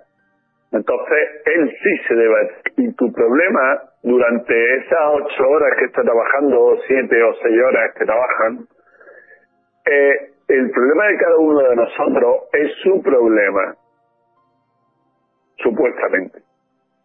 Luego la realidad no es esa, la realidad es que la mayoría de ellos pues van allí a fichar para luego irse de compra o para luego irse al bar o para luego irse a, ver a la madre o cualquier historia. Y lo que menos tiempo están es en sus puestos de trabajo. Esa es la realidad. Y cuando tú llegas, pues te miran con la punta del pie y, y lo que hacen es eh, pues pasar de ti y ya está. Porque cualquiera de ellos repito, cualquiera de ellos, si de verdad tuviera afán de ayudarte, solucionaría el problema que tú le llevaras en nada y menos porque ellos pueden hacerlo. Porque un, papeleo no es tan complicado de preparar. Y más ellos que lo están haciendo o lo deberían de estar haciendo todos los días. Entonces es por un lado, una norma de conducta que le han enseñado para que actúen de esa forma, deshumanizando a la humanidad, porque es así, cuando a ti te tratan mal en un lugar, tú lo siguiente que vas a hacer es tratar a alguien mal. Y entonces en esa cadena entramos todos y nos vamos deshumanizando, porque creemos que esa es la forma de tratar a la gente. Fran, ahora estoy viendo en una cosa. Hoy en día los DNI Mm, tienen un chip que contiene toda la información de, de, de la corporación o de la empresa ficticia que han que han creado ellos con tu nombre en mayúscula. Eh, sería tan tan cómodo como ponerles un lector de tarjeta al ordenador y ellos mismos desde cualquier organismo poder acceder desde tu mismo DNI a tu misma información, que es que es muy fácil. es, muy fácil, es simplificar todo. Lo único que pasa es que cuando no hay intención, porque nos conocen muy bien, porque saben que si tienes un mal día en una oficina para que te atiendan, te han tratado mal, tú vas a seguir con esa misma conducta, ellos se van a alimentar de toda esa negatividad que tú vas a recoger y que va a llevar a otro lado y que va a actuar de la misma forma. Entonces, no solo los mueve el dinero, los mueve también lo que son las malas energías. Claro, es que eh, el dinero es en la parte física de la energía, pero realmente lo, que ellos le están moviendo es la energía. Cuanto más energía tuya pueden robar, más, eh, más poderosos hacen ellos ante ti, si se puede decir así. ¿Vale? Sí. Entonces, eh, ¿Es posible esto? ¿Es posible conseguirlo? Pues es más que posible desde hace tiempo. Solo se necesita una decisión política o ética, una voluntad, una necesidad de llevarlo a cabo. pero en un sistema cabalista inhumano de dominio, engaño y opresión como el actual, evidentemente es imposible que se implemente.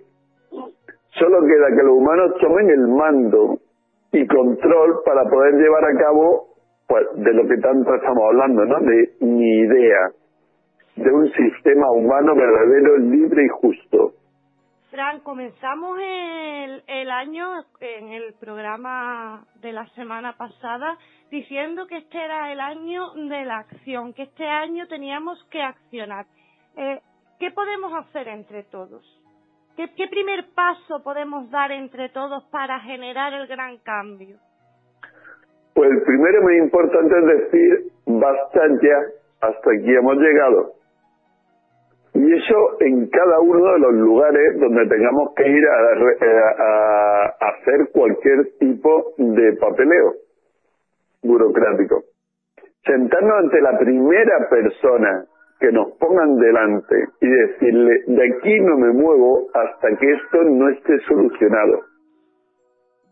Pero hoy en día en todos los organismos públicos hay un guardia de seguridad y además incluso hay carteles amenazando de que el que perturbe la tranquilidad pues eh, eh, se le será llamado a la policía. ¿sabes? Claro, claro, pero la policía no es ninguna autoridad realmente. La única autoridad que tenemos por encima cuando funcionamos desde el ser, cuando funcionamos desde eh, el ser libre que somos es el ser. Esa es la única autoridad. Sí, porque Lo demás, no vas insultando, no vas de malas formas, vas pidiendo las cosas bien y con educación, por mucho que vaya el policía, tampoco puede decir nada, porque tú lo que estás exigiendo es un, derecho. Claro, claro, exactamente. Entonces, eh, si uno solo es el único que lo hace, tendrá problemas mientras no se manifieste como lo que es un ser vivo ejerciendo su derecho, ¿vale? Pero imagínate que en el INE, por ejemplo, no es uno solo, sino que son 40 y que todos lo están haciendo a la vez. ¿Qué va a hacer el vigilante jurado? ¿Detener a 40? Hombre, sería un poco absurdo, saldría hasta en la prensa. Claro, ¿has visto las imágenes de la gente en México saltándose eh, la entrada al metro? No. Bueno, pues hay una imagen en México de que la gente fue al metro y el primero se saltó la, la valla de pagar, se la saltó y el resto de la gente empezó a saltársela también y cuando todo se la saltaba, nadie podía hacer nada. A ver, un servicio público es público, es de todos, y no hay que pagar por él. A ver si empezamos a comprender las cosas. Los servicios públicos son públicos y son para ser utilizados como un beneficio para el pueblo, no como un negocio la gran mayoría de los servicios públicos están privatizados, están convertidos en empresas privadas. Pero claro, partimos de que la primera empresa privada que hay en este, en este país es el gobierno corporativo. Con lo cual ellos van a permitir todo eso y mucho más. Pero desde la posición de ciudadano es así.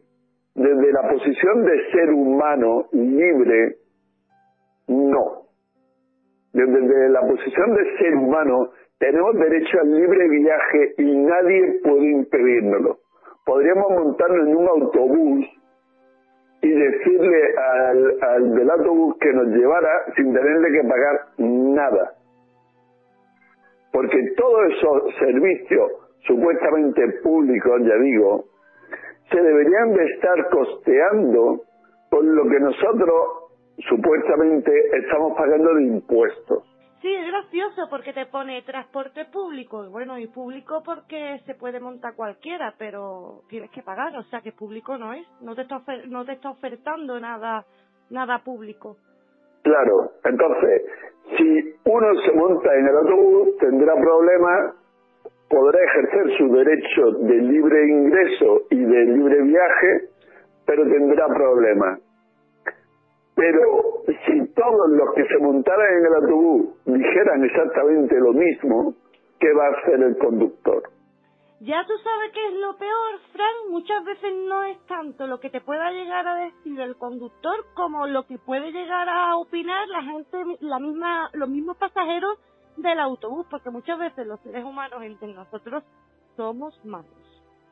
Porque todos somos muy ciudadanos y no nos enteramos de que la palabra ciudadano tiene eh, interiormente la esclavitud ser un ciudadano es respetar las leyes, no las normas, no ni siquiera la ley mm, de, de, la, de la tierra, la ley universal.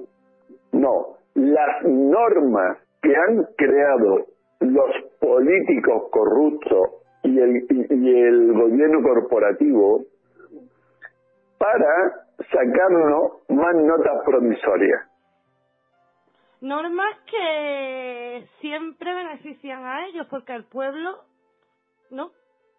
Al, al, al, pueblo nunca se le beneficia. En el sistema cabalista de demonios en el que estamos viviendo, el pueblo es el perjudicado siempre, porque el pueblo funciona eh, como un esclavo, un esclavo de nacimiento, porque ya en la partida de nacimiento ya está imprimido que era un esclavo, por eso ponen tu nombre en letras mayúsculas. Con lo cual, ¿qué dueño de esclavos hace algo que beneficie a su esclavo? Cuando no tiene obligación, porque realmente no tienen ninguna obligación porque no hay, eh, ellos pueden pasarse tranquilamente los derechos humanos por donde les dé la gana porque aquí no hay humanos, aquí hay ciudadanos muy obedientes, muy respetuosos con las normas y como tú dices, si alguien se la salta, son ellos los primeros que van a por la persona, a por el ser humano que se ha saltado esas normas. Sin comprender que esas normas realmente no son normas de, de la ley natural, sino que son normas creadas por instituciones, creadas por corporaciones para tenernos cada vez más encerrados en una burbuja eh, invisible y a la vez tenernos o sacarnos cada vez más notas provisorias de, de nuestro famoso bono. Fran, la situación actual del país es bastante preocupante. La gente no se da cuenta de en el lío tan gordo que estamos que estamos metidos. A ver, la gente está totalmente metida dentro de una fascinación, dentro de una, una ilusión, dentro de eh, un cuento, un hechizo en el que no ven absolutamente nada. Ellos solamente perciben lo que está programado en su inconsciente colectivo que puedan percibir. Lo único que vemos cosas distintas es la gente, son los seres humanos libres que ya eh, abrieron los ojos de la conciencia y empezaron a actuar de forma consciente en este país y en este, en este espacio matricial en el que estamos existiendo quería comentar una cosita, porque el otro día vi a una, una muchacha, una mujer en Facebook pidiendo ayuda, estaba contando eh, un caso, su caso personal, y estaba pasando por una situación económica bastante mala. Y vi unos comentarios de, de la gente, ¿vale? Que le decían que ahora para el 2018 había salido una nueva paga para los desempleados de larga de larga duración. ¿Vale? Me estuve informando, ¿no? Para ayudar a las chicas y bueno, he de decir a la gente que eh, no se crean tanto los titulares. La paga, la nueva paga del 2018 es la misma paga del 2017 y la misma paga del 2016 y del 2015. Simplemente que cuando cambia el año se le cambia el nombre, pero no tienen derecho todos los parados de larga duración. El que lo haya cobrado en el 2015, en el 2016 o en el 2017 no tiene derecho. Así que eh, cuando veáis noticias así con titulares que llamen mucho la atención, que pueden eh, llegar a, a sembrar en vosotros eh, eh, la semillita de, ay, el gobierno está haciendo algo por nosotros, hacedme el favor de leer siempre la letra pequeña, investigad un poquito porque ayudar al pueblo no están ayudando. Eso de que la nueva paga de 2018 para, eso es mentira. Claro, y es normal que sea así. Ten en cuenta que ellos todo lo que hacen eh, lo anuncian a bombo y platillo para que se quede grabada en la, el arquetipo ese en la cabeza de, de los ciudadanos. Sí, el gobierno salvador que viene todos los años a ayudar a su pueblo y es mentira. Claro. Vamos, vamos a partir de que existe ese, ese valor que tenemos todos de nacimiento y del cual cualquier movimiento que haga el gobierno corporativo lo está sacando de ahí. Con lo cual, si te dieran eso, si te lo dieran, te estarían dando una miseria comparado con el valor que tú tienes realmente y que ellos se están aprovechando de él. Pero entonces, Frank, que no anuncien las cosas como una nueva, porque habrá mucha gente que no tenga ningún tipo de ingresos en su casa y vean eso como una salvación y se, después se harten de arreglar papeles para arriba y para abajo para que cuando lleguen a la mesa a presentarlos le digan, no señor, que usted lo cobró en, y esto lo único que ha cambiado es de nombre, pero que es la misma ayuda. ¿Sabe que venimos a lo mismo, que hacen perder tiempo al ciudadano? Porque no dicen las cosas como son realmente, dan la información a cuenta gota. Y crean, y crean la desilusión en la, en la Ahí va, crear la desilusión cuando la gente se presenta ahí y le dicen, pues no, Claro, porque están jugando con las expectativas. Te creo una expectativa y ahora, como no se va a dar la expectativa, tú te vas a desilusionar y yo te voy a chupar toda la energía. Así, así funciona esto. Tú no has observado, por ejemplo, eh, viniendo a, como ejemplo, lo que es un partido de fútbol. Sí. Un partido de fútbol son 90 minutos en los que dos hinchadas se van alternando la alegría y la desilusión. Y los insultos de camino. Claro, y la mala leche y todo, ¿vale? Pues eso es alimento tanto para uno como para otro. Es un festín. Un partido de fútbol, hoy por hoy, es un festín. Por eso los campos de fútbol tienen que ser lo más grandes posible, que, que quepan el mayor número de gente, los espectáculos tienen que ser eh, calentados desde el exterior para que cuando la gente llegue al interior ya esté en un punto de ebullición. Yo, eh, cuando, cuando me gustaba el, fútbol, eh, en, en tres ocasiones visité un campo de fútbol y, y, siempre me sorprendía que la gente nada más saltar el árbitro al campo sin haber hecho absolutamente nada, ya le estaban diciendo de todo. Y tú decías, ¿qué lógica tiene esto? O sea, todavía no ha hecho nada, todavía, y la gente decía que era para que estuviera ya atento y supiera lo que se estaba jugando. O sea, eh, eh, el, planteamiento es que la gente va a un campo de fútbol a hacer el cafre, pero va al campo de fútbol realmente a alimentar a las entidades mentales negativas que van a echar por allí dando vueltas mientras que la gente está pegando voces y está eh, poniéndose eufórica o está poniéndose triste. A veces Siempre somos peores los adultos que los niños, ¿eh? Por supuesto, entre los niños no hay maldad en ese tipo de cosas. Son los padres los que les meten. Eh, eh, tuve que, que llevar a mi hijo a, entrenamientos, como casi todos los padres de este país, a entrenamientos de, de fútbol y, y a jugar a que ellos jugaran partidos y lo primero que le enseñamos a los entrenadores era a ser pícaros, engañar al árbitro, a, es que como este no espabile se lo van a comer por sopa.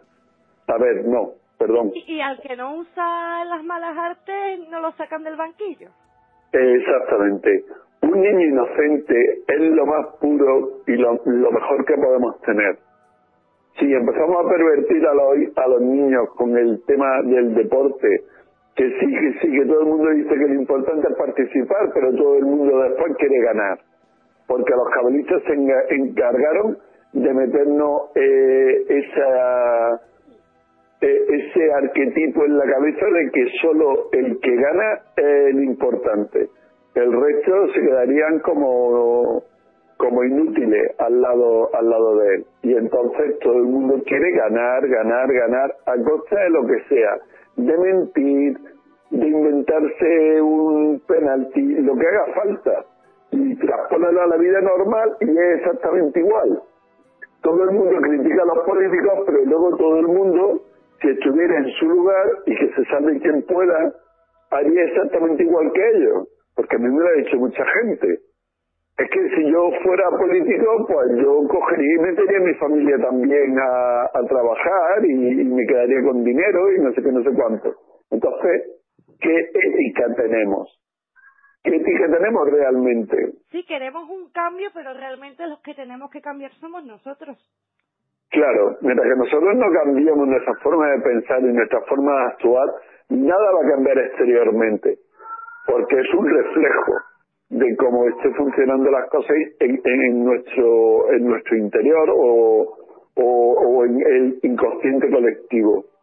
Cuando el inconsciente colectivo cambia, cuando el inconsciente colectivo se vuelve consciente, toda la realidad exterior está cambiando a la vez porque no se va a poder permitir todo este tipo de cosas. Y lo primero que no lo vamos a permitir vamos a hacer nosotros. Pero hoy por hoy es todo lo contrario. Hoy por hoy somos nosotros los primeros que estamos permitiendo que todo este tipo de cosas esté ocurriendo. Y es una pena, pero eso sí. Y es como tú decías, nos convertimos en agentes en mí de nuestros compañeros. Y, por ejemplo, cuando vamos a- al médico y, y una persona ha llegado tarde, en vez de decirle, perdone, eh, no se preocupe, póngase usted en mi lugar, que, no hay problema, que yo le dejo. No, nos reímos, nos cabreamos y le decimos, no, no, ahora te espera el último porque no se cae, porque no sé cuánto, y empezamos a pegarle voces y, Y es verdad, es verdad, y sobre todo como haya personas mayores que muchas veces hablan de la juventud, pero muchas veces las personas mayores son más cerradas esas cosas, ¿eh? Claro, claro, pa- parece que, que eh, eh, el número que nos habían dado es una pertenencia nuestra. ¿Cuándo nos vamos a entregar? Llegó a la consulta y tenía para las 9 y 10, ¿vale? Y, Sí. y yo eran las 9 y 8 minutos, ¿vale? Y estaba dentro la de las 9 y cuarto. Claro, vamos a ver. La, la consulta se había adelantado. Yo había llegado dos minutos antes de mi hora. Y ahora me decían que no, que yo no podía entrar, que me tenía que esperar para la última. Digo, ¿cómo me voy a esperar yo para la última si yo estoy aquí antes de que me toque entrar? Yo no tengo culpa. Pero es que al médico hay que venirse con, con tiempo. Digo, no, no, con tiempo no. Yo tengo que estar aquí a mi hora. Claro. Es que no tiene sentido ninguno, ya te digo, nos están deshumanizando y nos están haciendo pensar que ese papelito que nos han dado y que nos dice que nosotros tenemos que estar a una hora determinada, eso es como un contrato ya firmado. No, señores, empezamos a ser humanos y, empezamos a ver las cosas tal cual son. Pero es complicado, es complicado porque el inconsciente colectivo de la humanidad está muy adoctrinado en todo eso son años y años y años de control, control, control y de llevarnos como borreguitos. Observa, observa por ejemplo lo que es un aeropuerto, que para ir del punto A al punto B siempre nos han enseñado que es la línea recta, el camino más fácil y más rápido, ¿no? Sí. Sin embargo, sin embargo, en un aeropuerto se convierte en una recta, una curva, una recta, una curva, una recta, una curva, una recta, una curva, hasta llegar al punto B. Y nadie protesta. Y nadie dice, pero yo cómo voy a hacer, que no hay nadie, ¿cómo voy a estar haciendo aquí curva cada dos por tres para llegar de aquí a aquí, que es nada y menos? ¿Pero qué? Si se puede ver en el mismo Burger King. Tú vas a comprarte la hamburguesa y está aquí, por lo menos aquí en Cádiz, está señalado el caminito que tienes que hacer hasta lo que es la, la caja y después por dónde tienes que salir. ¿Sabes? Te hacen el camino de entrada y de salida.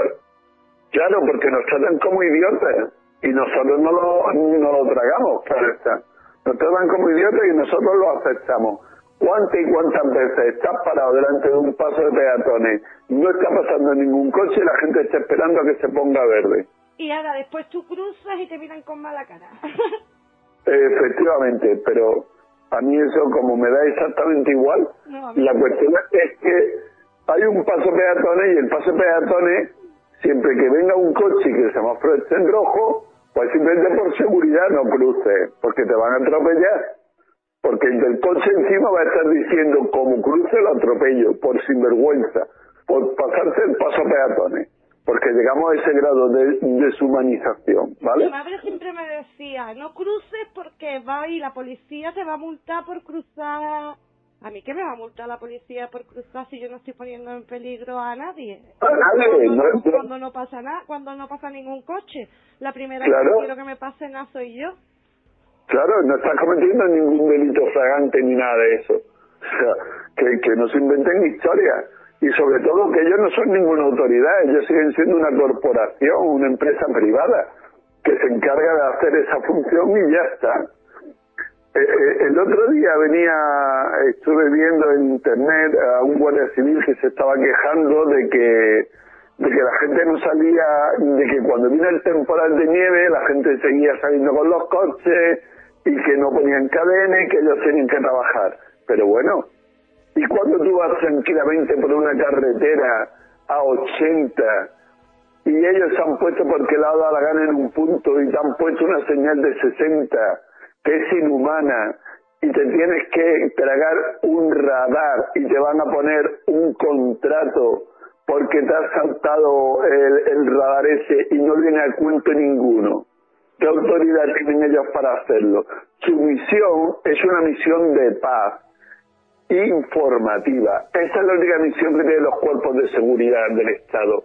Y tendrían que velar por nuestra seguridad, pero sin crearnos problemas. Y lo que hacen es crearnos problemas porque con esas notas provisorias, con esa firma que nosotros tenemos que hacer, automáticamente ellos están cobrando un- unas notas provisorias del bono que nosotros tenemos. Pero eso no lo dicen. Además, Entonces, se llevan un plus en la nómina por, por multas que pongan, si llegan, si, su, si superan un cupo. Eso es como, como los vendedores de la ONCE, igual, si superan el Claro. número de, de- el número de, de, números, valga la redundancia, vendidos, cobran un plus en su nómina. Pues la, la Guardia Civil y la Policía Local y todo esto, pues, pues igual, trabaja igual, a porcentaje. Pues por eso te digo, o sea, que cuando están trabajando a porcentaje y cuanto más, más eh, contratos hagan, más van a ganar, vamos, que no se van a inventar los contratos, que es lo que hacen en más de una ocasión, se inventan los contratos y ya no es solo eso, y es que tú tienes libre derecho a viaje según el artículo 139.2 de la Constitución española y nadie te lo puede vulnerar todos los controles que se están haciendo de alcoholemia y todo eso son controles ilegales porque a ti no te pueden parar. Pero volvemos a lo de siempre. Ahí está esa burocracia y ahí está ese consentimiento que los ciudadanos honrados, supuestamente porque te ponen ese, ese nombre, eh, eh, tienen que cumplir. Porque claro, el que es libre, el que eh, se considera un ser humano no tiene por qué cumplir nada de eso. Pero claro, también tiene que atenderse a las consecuencias de que la Guardia Civil se va a inventar lo que haga falta para secuestrarlo y acabarlo llevando a un cuartel donde lo tendrán que presentar ante un juez. Fran, ¿Vale? cuando se, se volvieron más fuertes la- las sanciones de, de tráfico, eh, yo recuerdo que en ese tiempo había un boom en televisión de, de accidentes provocados por el alcohol. llenaban lo que eran los telediarios eh, de, noticias con eso. Y si nos ponemos a pensar y analizar un poco la situación, desde que se endurecieron las penas, eh, prácticamente eh, las noticias no han salido. Y vamos no salen tan eh, no son tan numerosas las que salen. Un, un telediario es un medio de desinformación programación perfecto cuando nosotros estamos viendo la televisión eh, se produce una onda y esa onda van directamente al inconsciente para que todo lo que te diga la televisión se te quede grabado a fuego en el inconsciente. De tal forma que durante mucho tiempo te están machacando con el tema de los accidentes por alcoholemia. Y tú acabas pidiendo, te crean esa necesidad de pedir que se le ponga remedio a eso porque ya parece que, que a ti mañana te va a pasar. Sí, pero que una vez que ya te lo meten en el inconsciente, ese tipo de noticias dejan de desaparecer, dejan de aparecer, desaparecen prácticamente de la red. Claro, ya cumplió su misión, ya no hace falta. Funciona así, va directamente al centro intelectual, el centro intelectual ya lo ha recogido, y ahora el centro motor se encarga de que actuemos de la forma que le están diciendo. Y ya está. Así, así, funciona este sistema. Y así funciona eh, la televisión. O sea, que nadie piense que la televisión está para informar o está para... La televisión está para idiotizar literalmente a la población del mundo. Y ellos lo saben y por eso hicieron su experimento con el Instituto Tavistock y por eso todo, fíjate, eh, creo que fue Kubrick el que lo sacó con la naranja mecánica, eh, que cogió y, y, uno de los métodos de tortura que tenía la, la gente era abrirle el ojo muy bien, muy bien y ponerle un montón de imágenes. Y todo eso eh, te, crea un daño, te provoca un daño realmente en el inconsciente. Realmente todas las noticias que salen en, en la televisión, en prensa y en prensa oficial, eh, lleva un mensaje subliminal escondido. Claro, porque también saben cualquier truco. Ten en cuenta que el Instituto Tavistock está detrás de toda información que está saliendo en el mundo hoy por hoy, la moda, todo, todo lo que ocurre está controlado por el Instituto Tavistock y nada está librado al azar. O sea, ellos tienen una agenda y esa agenda la van a cumplir o van a intentar cumplirla perfectamente de cabo a rabo y, no piensan cejar en, eh, eh, ese intento de, de hacerlo. Otra cosa es que la humanidad que está despertando, la humanidad que se está volviendo consciente, eh, no haga, o sea, no consigan manipularla.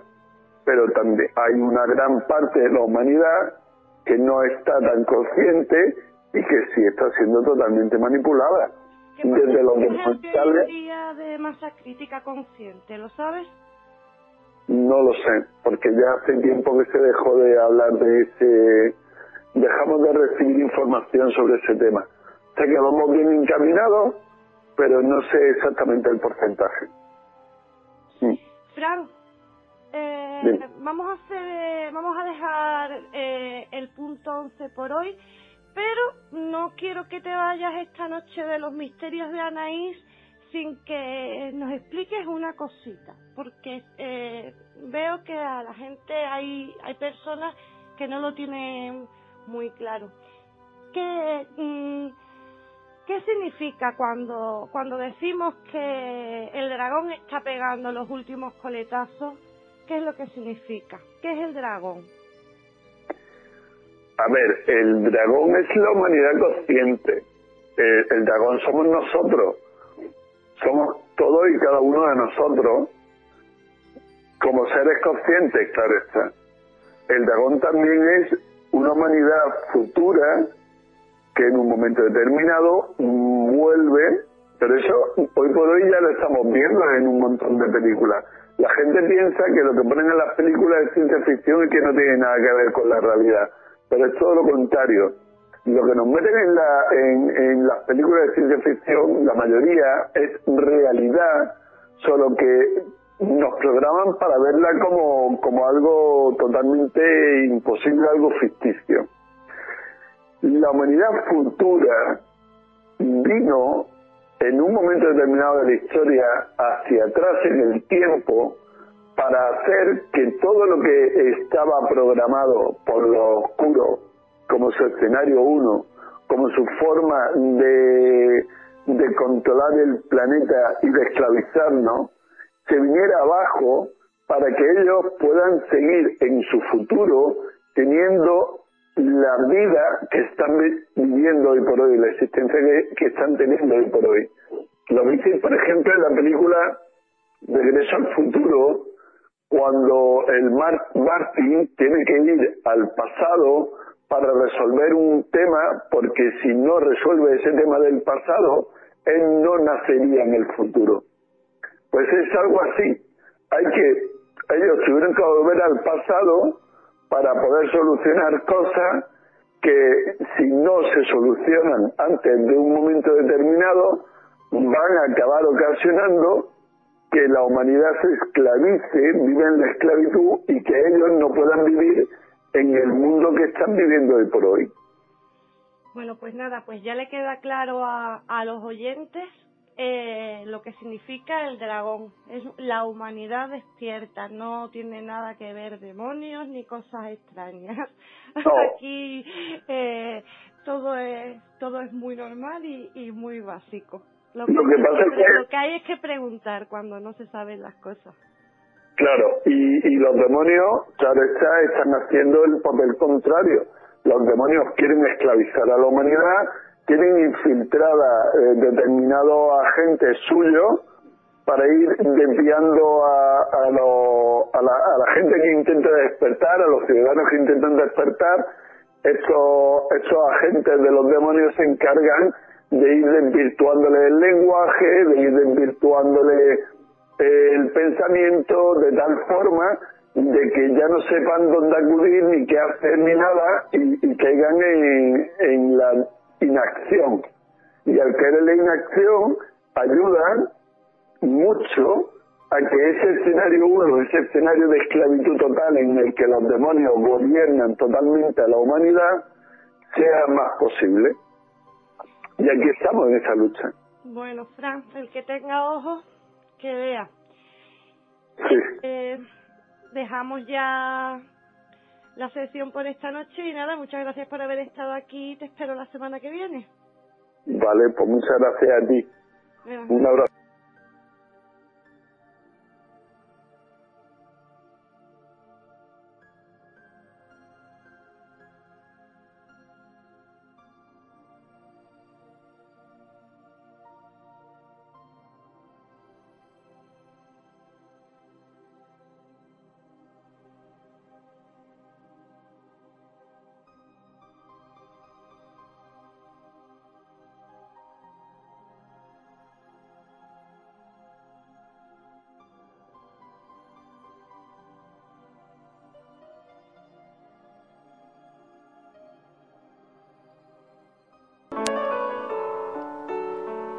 Con el tiempo aprendes.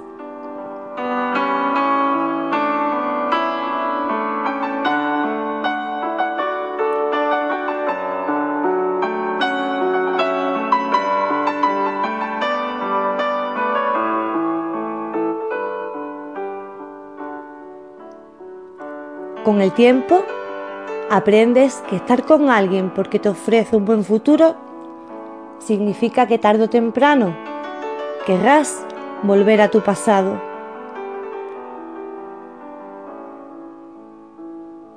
Con el tiempo comprendes que solo quien es capaz de amarte con tus defectos sin pretender cambiarte puede brindarte toda la felicidad que deseas.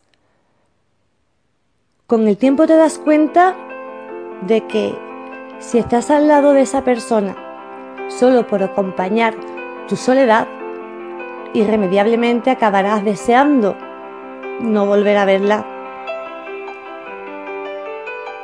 Con el tiempo te das cuenta de que los amigos verdaderos valen mucho más que cualquier cantidad de dinero.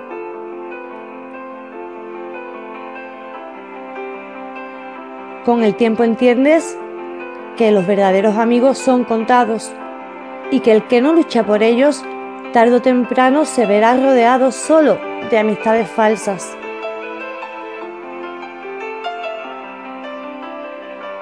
Con el tiempo aprendes que las palabras dichas en un momento de ira puede seguir lastimando a quien la heriste durante toda la vida.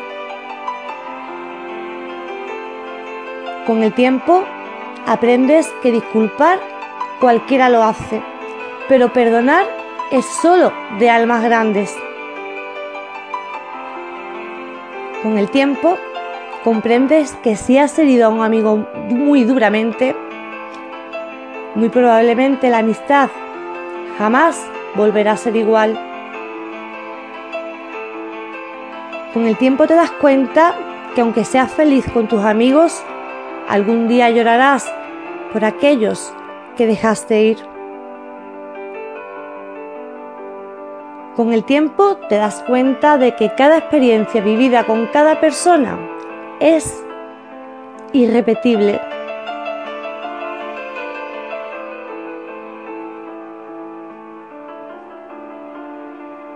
Con el tiempo te das cuenta de que el que humilla o desprecia a un ser humano, tarde o temprano sufrirá las mismas humillaciones o desprecios multiplicados. Con el tiempo aprendes a construir todos tus caminos en el hoy, porque el terreno del mañana es demasiado incierto para hacer planes.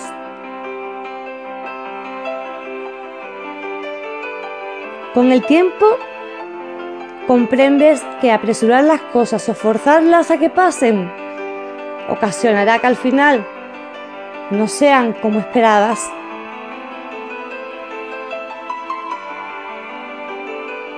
Con el tiempo te das cuenta de que en realidad lo mejor no era el futuro, sino el momento que estabas viviendo justo en ese instante.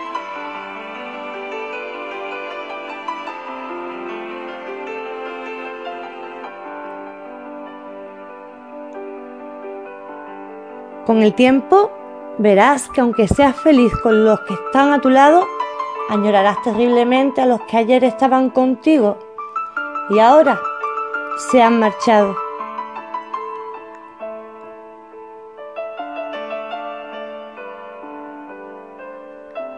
Con el tiempo aprenderás que intentar perdonar o pedir perdón, decir que amas, decir que extrañas, decir que necesitas, decir que quieres ser amigo ante una tumba no tiene ningún sentido.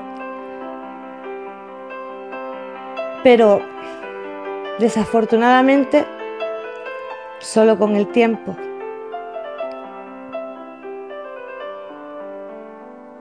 Y como aún es tiempo, mando saludos a todos, para los que ya no estamos juntos, por todos los momentos buenos y malos que nos tocó vivir, y a todos los que ahora están conmigo y están pasando momentos geniales. Gracias por estar.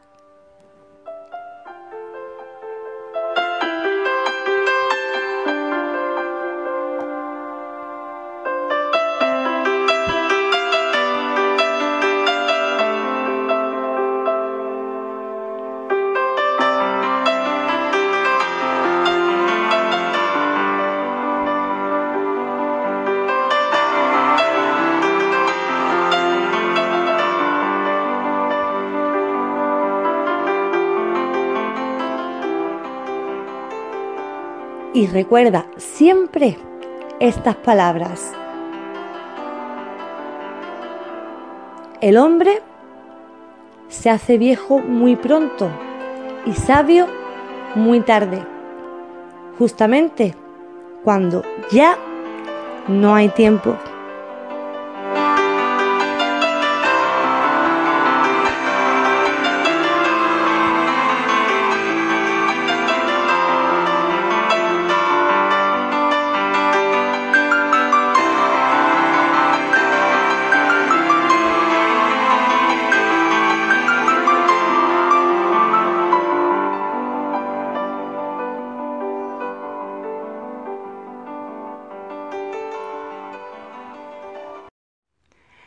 Bueno, pues hasta aquí ha llegado el programa de esta noche. Con esta reflexión, con el tiempo aprendes. ¿Cuántas cosas aprendemos con el tiempo? ¿Y cuántas cosas nos quedan por aprender? Porque en eso consiste la vida, en un eterno aprendizaje. Bueno,